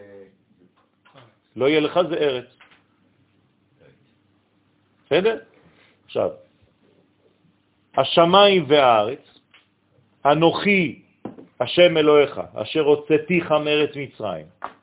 מאמר ראשון. דיבר שני, דיבר ראשון, סליחה, דיבר שני, לא יהיה לך אלוהים אחרים על פניי. שני אלה נאמרו בדיבור אחד. בסדר? אוקיי. דהתמרו בדיבור אחד, שנאמרו בדיבור אחד, כי שמיים וארץ הם גם כן כנגד זון. אז למה זה אומר שהם נאמרו בדיבור אחד נאמרו? מה זה אומר לי? מה?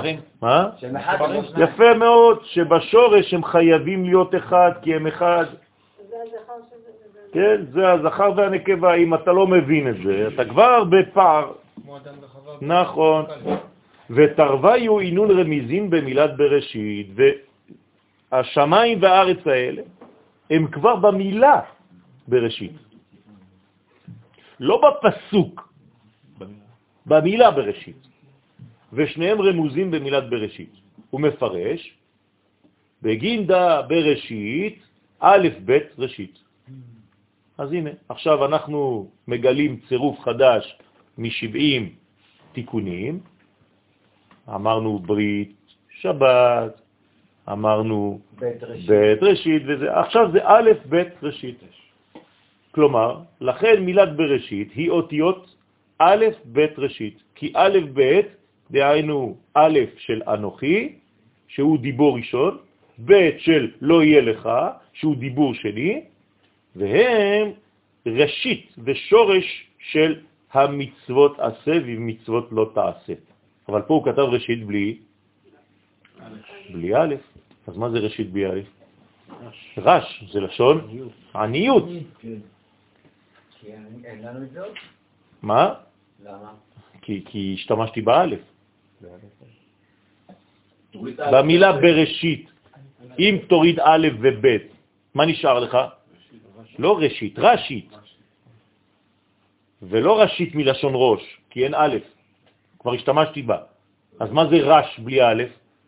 זה עני. אז מה הולך פה? אתם מבינים? אז איך הוא דורש? והם ראשית ושורש. כאילו, אם לא הייתי עומד על זה, לא הייתי מעבירים, כן? לא, אם אין לך את זה, אז אתה נשאר רק הרש. אז יפה, זה מה שאני אומר. אז אז- אז למה אתה- אתה אתה עושה את זה ככה? אבל זה לא ראשי, זה חסר א'. מה, אתם לא יודעים לכתוב בעברית? לא, זה לא מסתדר. זה לא מסתדר. נו, בסדר, אבל אני רוצה להבין. זה לא יסוד, זה לא התחלה, זה לא כלום. אתה מדבר איתי על ראשית ואין א'.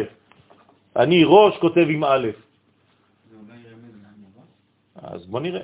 שבלי זה, כל המצוות אין להם תוכן. בוא נראה. והם ראשית ושורש של כל המצוות עשה ומצוות לא תעשה. וכל הבעת אחד בית ואי היא בית מבראשית, וכל שני הדיברות נרמזים באות בית. אחת שהיא בית מבראשית, תרמוז שבדיבור אחד נאמרו. אז מה הוא עשה? איך הוא תיקן את עצמו? תוך כדי. בדיבור אחד נאמרו שני עמים. לא, הוא לקח את הוא לקח רק את הבית, והוא אומר, בתוך הבית יש גם את האלף, אז אני מחזיר את האלף למקומה. כלומר, מה עשיתי? בית ראשית. אבל למה כל המשחק? אה? לא להגיד מלכתחילה. יפה, כי הוא רוצה לומר לך, תיזהר שהבית, יש בה בתוכה א', גנוזה, וב'. אל תיקח אותם סתם ככה. תן מקום שנייה אחת לאלף, אחרי זה בוא נגיד שם שניים, אז ג' זה שלוש? וד' זה ארבע. לא, כאילו גנוז בהם גם ה... אה, מה? כל הדעות שנכתוב לה- נכון, בגד. בבית של ראשית, כנוס הארץ. נכון. בעניין מאמר הבא, אז עשינו מאמר אחד כבר, בתוך תיקון ל"ב. מה קורה לכם? כל אחד יש לו איזה מין חיים מקבילים, אני לא מבין מה אתם עושים באמצע גם שם השיעורים. וגם פה. כן, כל, כל אחד עוסק במשהו, אני לא יודע מה קורה. אנחנו טוב. טוב, בעניין מאמר הבא ומקורותיו, עניין במה ש... עיין במה שהקדמנו, לעין בתיקון למד, דף עין ד', עמוד ב'. לפי שהתחיל לדרוש בעניין אנוכי, שכתוב בו, אשר הוצאתיך מארץ מצרים. במילים פשוטות, מי הוציא אותי מארץ מצרים? אנוכי. אחרי זה כתוב אדוני אלוהיך. אבל כתוב אנוכי. אני באמת, אם הייתי כותב את התורה, הייתי יכול לכתוב, אדוני אלוהיך הוציאך מארץ מצרים. אתם מסכימים איתי? או- או. בשביל מה להוסיף את המילה אנוכי? אתם מבינים את זה? באנוכי, נגיד והוא הכניס את המילה אנוכי, למאך, אז זה אותו דבר, אבל זה כבר, כבר תוספת, הלכתי לשאלה יותר גדולה. אני לא צריך בכלל, לא אני ולא אנוכי. השם אלוהיך הוציאך מארץ מצרים. זה אני אמרתי, אבל בוא נראה מה הזוהר אומר. לכן אמר רבי אלעזר לרבי שמעון אביו, עכשיו הבן מדבר עם אבא, וכי מן דאית לעבדה ואפיק לה לחר ומשעבודה, וכי מי שיש לו עבד, כן, אנחנו מדברים על מצרים. למי יש עבד במצרים? לפרעה. מי זה העבד? ישראל. אוקיי? אז אומר הבן לאבא שלו, מי שיש לו עבד, כלומר הוא מתכוון למי? לפרעה. והוציא אותו לחירות משעבודו, שחרר אותו, כן? ויהי בשלח פרעה. אחר שהבטיח לו להוציאו לחירות, היטלר ריבונה לשבחה גרמה במסקנותה לחירו לעבדה, יש לו לאדונו לשבח עצמו בהוציאו לחירות את עבדו. כלומר, מה היה צריך לומר פרעה? אשרי ואשרי חלקי ששחררתי את עם ישראל מגלותי. הלא צריך לקיים את הבטחתו, והנמשל הוא וכי קודשא בריחו וכי הקדוש ברוך הוא דאמר לאברהם כי גר יהיה זרעך וגומר אחרי כן יצאו ברכוש גדול אית לשבך לגרמה לכמה? זמנים יש לו לשבח עצמו כמה פעמים במה שכתב בתורה שרוצתיך מארץ מצרים. פירוש. במצרים יש כמה בעלים על עם ישראל? שניים, שניים שותפים, קדוש ברוך הוא, אי אפשר להוציא אותו מהשותפות, הוא ברא אותנו, פרעה. כלומר, אנחנו עכשיו העבד שיש לו שני אדונים. איך משחררים עבד כזה? האדון צריך, אחד האדונים צריך לשחרר את העבד. לא. אם רק אחד משחרר, הוא לא יכול להיות משוחרר. נכון, בסדר, אבל זה אומר שמישהו צריך לשחרר את החלק שלו בעבדות הזאת, בשעבוד הזה. כן, אתה ואני שותפים על חוני. כן? אם אתה לא מסכים לשחרר אותו, מה, אני לא יכול לשחרר לבד, אנחנו חתומים שנינו בבנק. זאת אומרת שבין יציאת מצרים עד הר סיני היינו עם חופשי ללא אדון. לא, הקדוש ברוך הוא. אבל יש לנו את הקדוש ברוך הוא תמיד. אבל הוא היה צריך לשחרר אותנו במצרים. אם לא, לא היינו משוחררים. נכון, אבל ברגע שנכנסת ממצרים, נכנסת תחת חסות הקדוש ברוך הוא. אבל אמרנו שעכשיו במצרים, פרעה והקדוש ברוך הוא, שניהם אדוננו. נכון. בסדר? כדי שנהיה משוחררים, צריך ששניהם ישחררו. שניהם משחררים אותנו. אוקיי, אבל מיד אתה נכנס. ברגע שאנחנו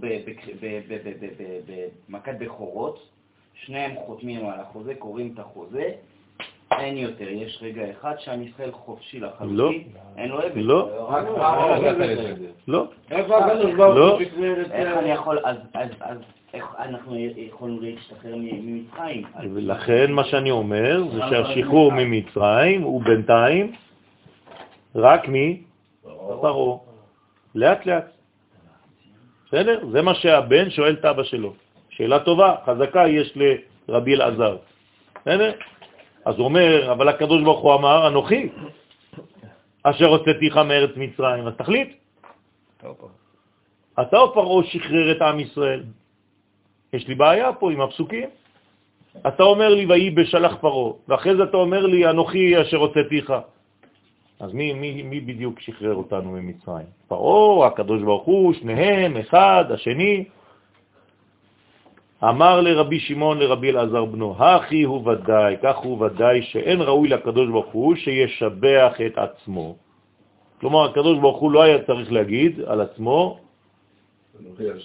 כן, ברוך אני ששחררתי את עם ישראל. לא צריך לעשות שבח לעצמו.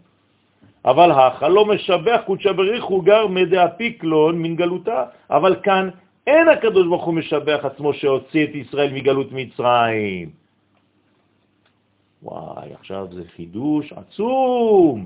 אלא העניין הוא כי חמשים זימנים עד קיר באורייתא יציאת מצרים. חמישים פעמים נזכר בתורה ניסי ושבחי יציאת מצרים. כך אומר הרמק. להשתמודעה בדרגה דאפיקלון דאי הוא יובלה, להודיע לנו שעל ידי המדרגה העליונה, שהיא הבינה הנקראת יובל, שיש בה 50 שערים, יצאנו מ-49 שערי הטומאה שהיינו שקועים בהם במצרים, ולא על ידי המלכות, שאז היינו יוצאים בבחינת דינים.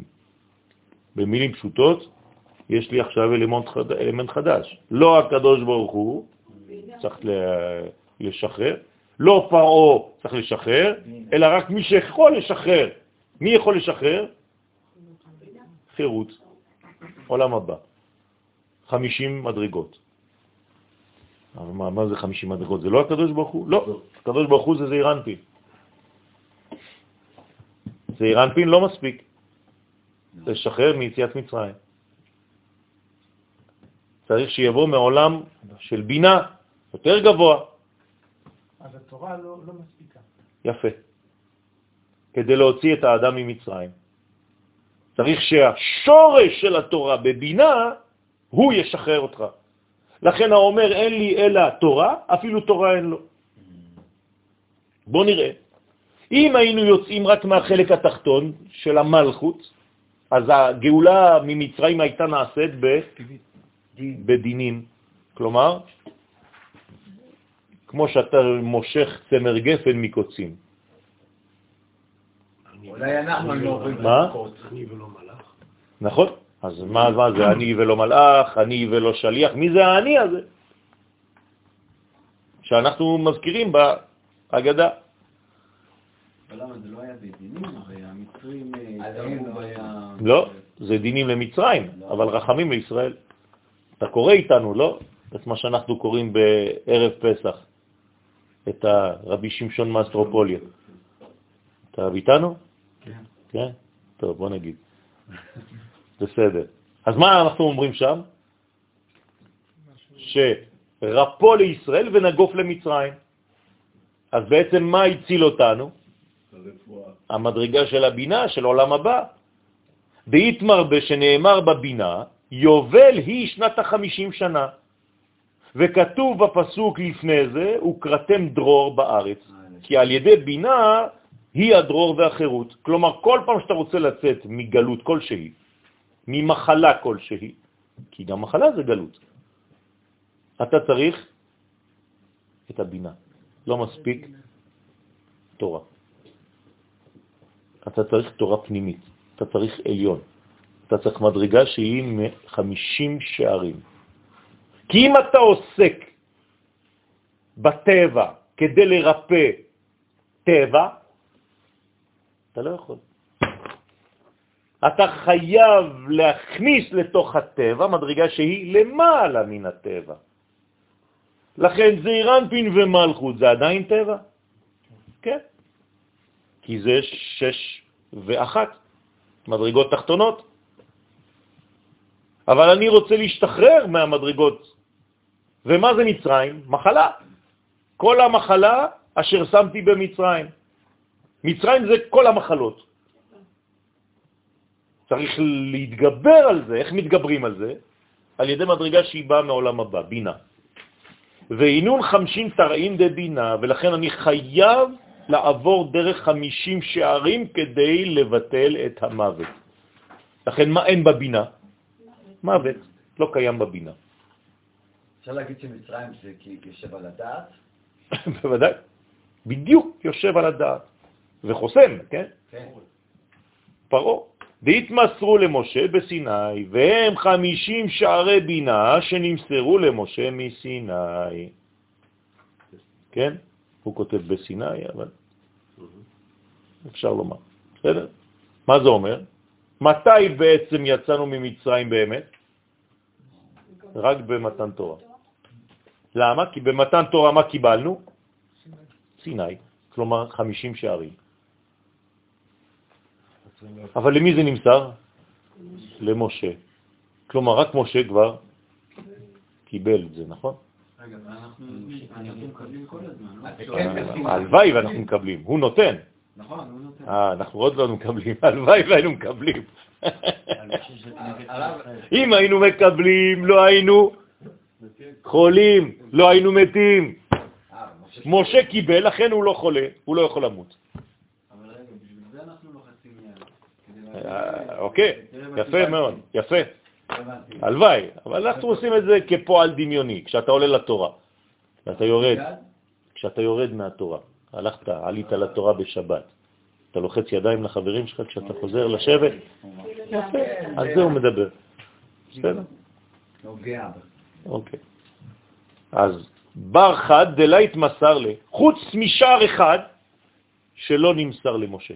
כלומר, משה הגיע ל-49 שערים של בינה, חסר לו שער החמישים. על זה נאמר, ותחסרהו מעט. ממה? מאלוהים. איפה זה אלוהים? לא, בינה. בינה זה אלוהים, שם אלוהים, מלכות זה שם אדנות. ותחסרהו מעט, מה זה מעט? אחד פחות. כלומר, משה רבנו בחיים שלו קיבל כמה מדרגות של הבינה? 49, לא 50. זו גם צריך משה. יפה. בגינדה, עד קיר 50 זמנים באורייתא יציאת מצרים. בשביל זה נזכר בתורה 50 פעמים מבחינת יציאת מצרים. כלומר, כשאני קורא בתורה 50 פעמים על יציאת מצרים, מה אני עושה לעצמי? אה, איזה- משחרר את עצמי מגלות. על ידי הקריאה הזאת. עכשיו, אם אני יודע את זה ומכבד, אבל ההפנמה. כל פעם שאני פוגש איזה יציאת מצרים, לא חשוב איפה, כי זה מפוזר בתורה, אני צריך לחשוב, וואי, למדנו בתיקוני זוהר, עכשיו אני צריך להשתחרר מעוד מדרגה, עוד, עוד קשר. וזה בעצם משחרר מכל המחלות. כנגד 50 שערי בינה, אמר רבי אלעזר לאביו, הוודאי התיישב דעתי, דעתי. הרי עתה נתיישבה דעתי על ידי הבנת סוד זה. כלומר, רבי אלעזר אומר לרבי שמעון אביו, שאל אותו, מי בעצם שחרר? בסופו של דבר, התוצאה בינתיים זה שמי שחרר אותנו ממצרים? בינה. עולם הבא. למה אנחנו לא לומדים? כי גם 49 זה המסורת. לא, 42 זה מסעות, משהו אחר. בסדר? כן, שירדנו ל-49. שערי בינה. זה פה. מה- היה. לאט לאט, לאט לאט, לאט לאט. מה שאלת? רק הייתה שאלה פה, מיכאל. לא, אמרנו שאנחנו ירדנו ל-49 שערי טומאה, וכנגד זה 49 שבט, זה השער... כלומר, אנחנו ניטרלים, כן, אתה אומר. לא, אנחנו כנגד, לא נוטרלים, אבל תמיד אמרנו שבזוהרים הקודמים שלמדנו, שהשער, אי אפשר להגיע בעצמנו לשער החמישים, זה לא ניתן לנו, זה מתנת אלוהים, שהיא יכולה לרדת אלינו רק. וברגע שנעשה את זה, שנגיע לחמישים, זה, זה גמר תיקון, זה כאילו שלמות של... אוקיי, אז משה רבנו לא הגיע. לא הגיע בחייו, כנגד, אבל משה רבנו גם... אבל כן, הוא הגיע במותו. כשהוא עלה להר סיני כנגד עם ישראל. תמיד אמרנו שזה כנגד, נכון, נכון, לא נכון. נכון. כי כדמות אישית שלו... כלומר, זה לא שכן. דמות אישית. מה זה משה רבנו? מה הוא מייצג? פוטנציאל. נכון, יפה. לא, אז פוטנציאל זה לא מימוש. נכון. בינו לבין עם ישראל יש הבדל גדול. כלומר, הוא מייצג אצלי את הפוטנציאל, את המדד, את הדוגמה, את המודל. אם אני רוצה לדעת מה אני מסוגל לעשות, אני מסתכל על מי? על משה. זה מה שהייתי מסוגל לעשות. אבל אני רחוק מזה, נכון? לא קם בישראל כמשה עוד. נביא ומביט את תמונתו. מה, מה זה הדבר הזה? אז איפה אנחנו? למה אנחנו לא מגיעים למשה? אבל אם הוא הוא המודל שלנו והוא עוד לא הגיע לחמישים, אז איך אנחנו... יפה, אז? אמרתי לך, הוא לא הגיע בחייו, כי אנחנו ירדנו בעולם שהוא כבר אחרי החטאו של אדם הראשון. אני מסתפק גם ב-49. אתה מסתפק, טוב, בוא נראה, בוא נראה מה כתוב בהמשך, כן. ההתבוששות של משה, כאשר הוא לא... כשעם ישראל חטא בעגל, למעשה, הם החזירו את המחלה, לפי מה שאני מבין. נכון. מה, מה, לא, אני אומר. כן. כי הם אם היו אמורים- אם אנחנו אומרים שהם הגיעו ל-50 שערי בינה, כלומר, המחלה נתבטלה. זה- זה כתוב, כתוב, למדנו על זה בשבועות. כן. על לאיזו מדרגה הגענו במתן תורה? בעילה המוות לנצח. נכון. אז זה חזר המוות, חטא. כי נפלנו עוד פעם, בחטא העגל, חטא העגל בינתיים. חטא המרגלים זה עוד סיבוב. בסדר? ומה שכתוב, ולא יהיה לך אלוהים אחרים. עכשיו, מה זה אלוהים אחרים עכשיו? אתם מבינים שיש אלוהים בקדושה, שזה בינה. אבל כאן הוא אומר לי, בדיבר השני, לא יהיה לך אלוהים אחרים על פניי. עכשיו, אתה מבין מה זה פניי? מה זה פניי? הפנימיות, הבינה. כלומר, לא יהיה לך אלוהים אחרים במקום המדרגה שנקראת חמישים. אסור שתמציא לך חמישים אחר. לא, חמישים מצד אחר. מפרש מן אלוהים אחרים. מי נקרא אלוהים אחרים? מה זה אלוהים אחרים? כן? ואמר אילן ממנן דשבעין אונין ומין, אלו הם שרי מעלה הממונים על שבעים אומות העולם. כלומר, בכל אומה יש שר. איפה עומד השר הזה? בחמישים מדרגות של אותה מדינה, של אותה אומה. כלומר, כנגד, לעומת, חמישים שערי בינה של עם ישראל. המתנגדים ל-70 נפש יוצאי ירחו של יעקב אבינו, שהם שורש כלל ישראל במצרים. הבנתם? כלומר, מי יוצא ממצרים? 70 נפש היו, זה, זה הבסיס, נכון? זה המטריקס. 70. זה מה שצריך לצאת ממצרים. אחרי זה זה יהיה 600 אלף, לא חשוב, זה יצאנו ה-70 האלה. ב-70 נפש ירדו אבותינו מצרימה. למה 70 נפש ירדו למצרים? כנגד 70 אומות העולם. אם אני מעמיק בנושא, זה אומר שמי נכנס בעצם לגלות מצרים? כל העולם. וכשעם ישראל יוצא, זה דוגמה לשחרורו של כל העולם, של כל המציאות של 70 שרים. אם כל העולם משתחרר, אז מי זה הפרעה? יפה, לאט לאט, לאט לאט. אנחנו לומדים שלב שלב. אני לא יודע כלום. פעם ראשונה שאני לומד. לא יודע פסוק מהתורה, לא יודע כלום.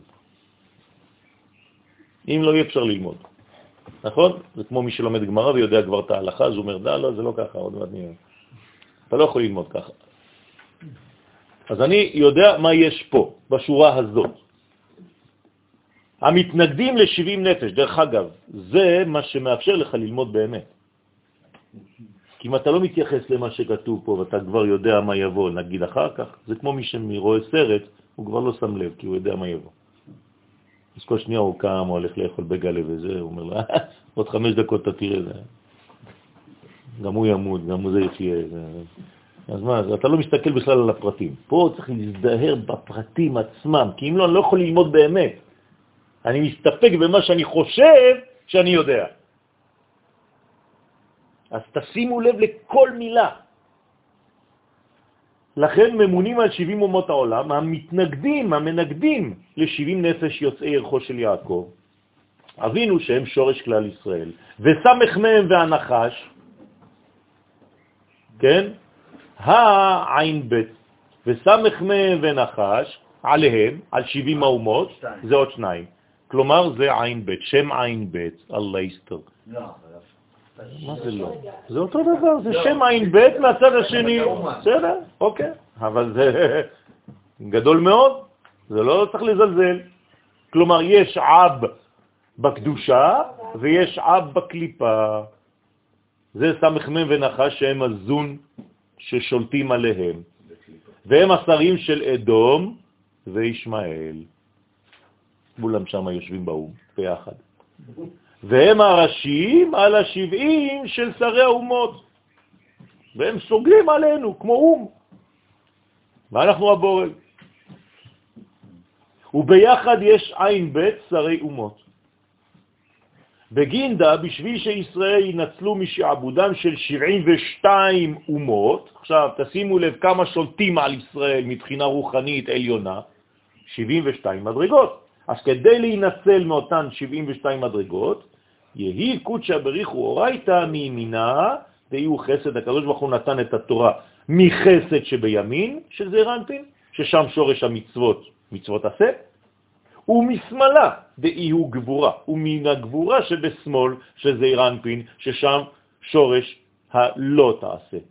ועל ידי קיום המצוות מכניעים את שתי אומות עשיו וישמעאל.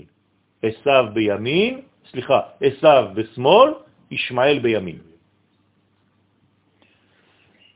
דאית בה שבעים אנפין, שיש בה שבעים פנים. לכן יש שבעים פנים לתורה. טק, טק, טק, יורה בכל הכיוונים, מחסלת 72 פלוס, כן, 70 פלוס 2.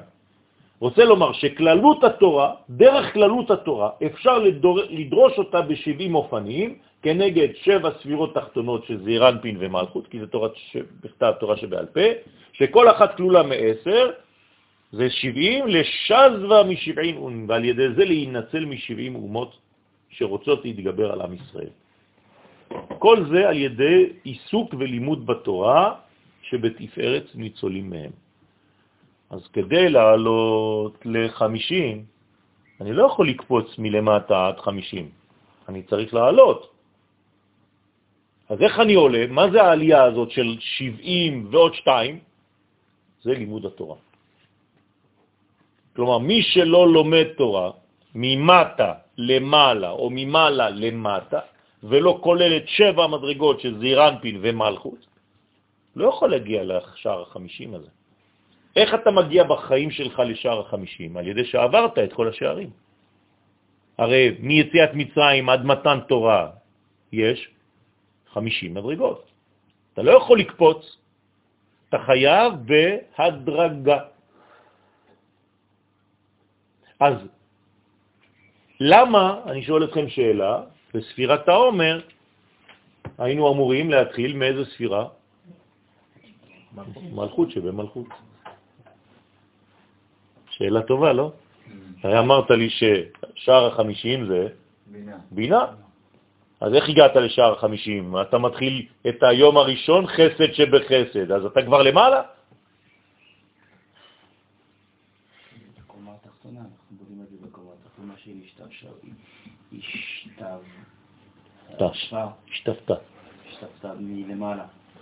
שכאילו זה יהיה הפוך, זה יתפתח אחד על השני. אם אנחנו למטה- רציני. אם אנחנו למטה, אז אנחנו צריכים... לבנות אנחנו מורידים, אנחנו מורידים אל המלכות את המדרגה העליונה שנקראת חסד. ואז היא מתמלאת בעצם ממטה למעלה, כמו כוס. אני שופך ממעלה למטה, אבל הכוס מתמלאת ממטה. למעלה. בעצם כשאני עושה חסד שבחסד, אני ממלא מלכות שבמלכות. יפה, יפה. אתה ממלא לאט לאט את המדרגות. כלומר, בשלב האחרון, מה חסר לי? מלכות שבמלכות. ואז אני מגלה בעצם את הערך ההפוך, שזה העולם הבא, שער החמישים. אותו אני לא סופר. אני כבר בתוך ה... הלילה הזה של הלימוד של חג השבועות. שזה השבע כפול. בסדר? שזה לא, שזה לא שבע כפול שבע, זה חמישים. לא, לא, שבע כפול שבע זה טבע. זה לא. זה מדרגה אחרת. אם זה היה שבע כפול שבע, לא היית, היית ממשיך לספור. אבל כבר ספרת אתמול, תשעה וארבעים יום לעומר, שהם שבעה שבועות. נגמר. למה לא סופרים חמישים? כי לא שולטים על חמישים. לא שולטים. אין שליטה על החמישים. אתה לא יכול למספר אותו, אתה לא יכול להכניס אותו לגבול, אתה לא יכול להכניס אותו למגירה. אז זה הכל חוץ משבע כפול שבע. זה עולם הבא, זה חירות. אבל בשביל זה אני צריך לעלות מדרגות. כמה? שבע כפול שבע. בסדר? לכן בתורה אני צריך לעלות מדרגות כדי להגיע לשער החמישים, שהוא לבדו משחרר אותי ממצרים, ומכל מה שיש במצרים. ואפשר להגיע בלי מיטה? בלי למות, בלי מיטה? כן. כן. אמורים להגיע בלי למות. ואיזה דוגמה יש לנו אם לא משה רבנו? יש מלא אנשים. כמה- כמה אנשים אומרת הגמרא שעלו בגוף שלהם לגן עדן? הם עדיין בגוף שלהם. חמישה אנשים. כמשה. כמשה. שכן הגיעו. כן משה, כן משה, אבל יש אנשים אחרים. בסדר, כן משה, לא קם כמשה, אבל יש אנשים אחרים. אתה, אתה צריך להגיע למשה או למישהו אחר? מי זה עצמך? מתי יגיעו מעשיי? למעשה אבותיי, אברהם, יצחק ויעקב. למה לא כתוב למשה? למה אני צריך להגיע למדרגה של האבות ולא למדרגה של משה? ככה כתוב. כל אחד מאיתנו צריך להגיד מתי המעשים שלי יגיעו למעשים של האבות. כי אבות זה שורש, וצריכים לחזור- לשורש ולהשקות את השורש לעם. כלומר, אמרנו, יעקב זה ישראל, זה- זה משה, ואלכוהול זה כלול. כלומר שאני משה מצליח להשתוות לחיצוניות? כאילו, אם משה הוא הפנימי של יעקב, תוצאה ושורש. רבנים ואבות. הם לא אומרים לך להיות כמו רב, אומרים לך להיות כמו האבא שלך. בסדר? מה זה אומר? יכול להיות שהרב הופך להיות אבא באיזשהו שלב. הוא נקרא. בסדר? אבל זה תורה שלמה של אה, הרב אה, אה, מניטו, זיכרונו לברכה, אשכנזי, ליאון אשכנזי, ויהודה אשכנזי, שכתב שיעור על תורת האב ותורת הרב. אז אנחנו צריכים להגיע למדרגה של אבא. מה ההבדל בין אבא לבין רב? יפה מאוד. MTV. לא הבנתי, טבעי? טבעי. כאילו, יפה מאוד. כלומר, האבא זה הטבע. הוא מלמד אותך תורה באופן טבעי. הרב מלמד אותך דתיות, במרכאות. ואתה אומרים לך לחזור לאן? לאבא. זאת אומרת שהמחמאה הכי גדולה שאתה יכול לתת לרב זה לקרוא לו אבא. נכון. ולכן אנחנו אומרים לקדוש ברוך הוא, אבינו מלכנו. בסדר? כי אם הוא מלכנו, אז מה זה אומר? גם אם זה לא בקוף? אבל זה אותו דבר. אם מלך זה דין, אבל כשאתה אומר אבינו, אתה אומר לו רחמים. כרחם אב על בנים, לא כרחם רב על תלמידים. הרב לא צריך לרחם על תלמיד. לפעמים הרב הוא חריף, הוא חותך. אבל הוא צריך לדעת להיות גם אבא. זה לא פשוט. אז אני מבין ממך שהאידיאל שהאב צריך להיות הרב שלך. נכון. כלומר, בתוך האבא צריך להתגלות גם הרב, אבל הטבעי זה האבא. בסדר? טוב, אני רואה שאתם מאוד עייפים, אז עד כאן. לא, צוריאל לא נותן לי לשאול שאלות, אז מה אתה רוצה? כי אתם צריכים להקשיב יותר לשיעורים ופחות לשאול. אתם לא מרוכזים בשיעור, אתם מרוכזים בשאלות שלכם. כן, אבל אני לא יכול להמשיך בצורה כזאת. בסדר? אתם צריכים קצת להירגע, אם אתם רוצים ללמוד. אם לא, אז אנחנו נעשה שאלות ותשובות. זה אפשר גם שיעור שוט. אבל אם אתם רוצים להתקדם, להתקדם בזוהר, אז אה, תשמרו את השאלות שלכם. חוץ מזה שכל השאלות, אני עונה עליהן בהמשך. אתם רק חסרי סבלנות. אז חבל. אז עד כאן להיום. הגענו ועתה מפרש. כן.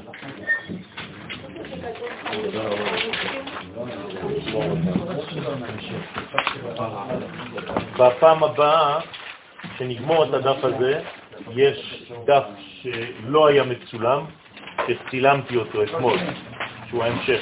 אז uh, אני כתבתי, תשמור לי את הדף הזה בשבילי. זה הדף הזה.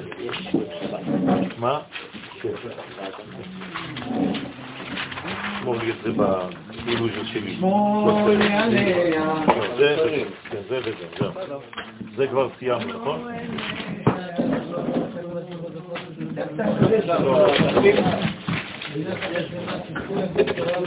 תודה רבה.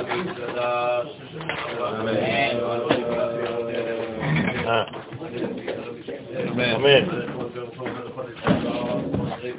אמן, יהיה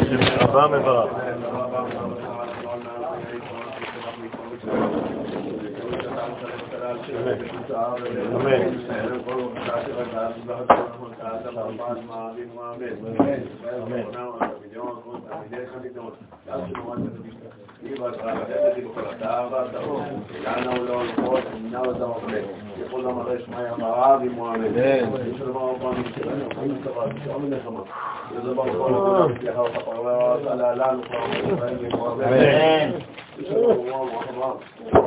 רבה מברך. אתה יכול לרפא אנשים עם השמן הזה. יש אחד מהספור, בסדר? וכל שיעור אני מבין... צריך להוציא את הפקק בזמן השיעור. כן, מה כל שיעור אני מבין... תעזור לאנשים. תעזור לאנשים ולא לגמור אותו עד הסוף, להוסיף כל פעם הלאה. תן לרפאל. אני... רפאל, תשים על הבטן. אני אהיה בשבוע הבא.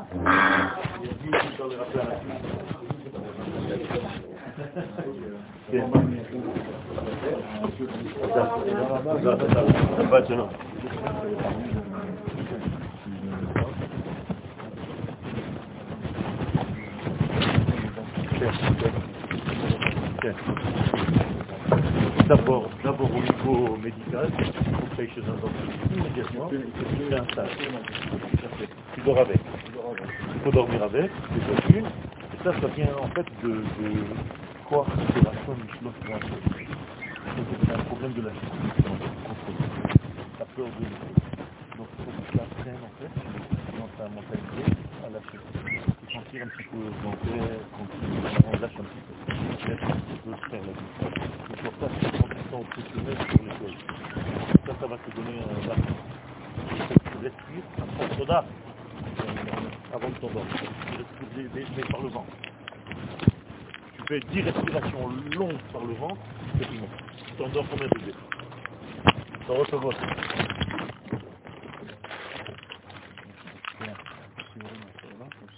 לא, לא, לא, לא, זה בסדר גמור, אני לא דיברתי עליך, יש שם.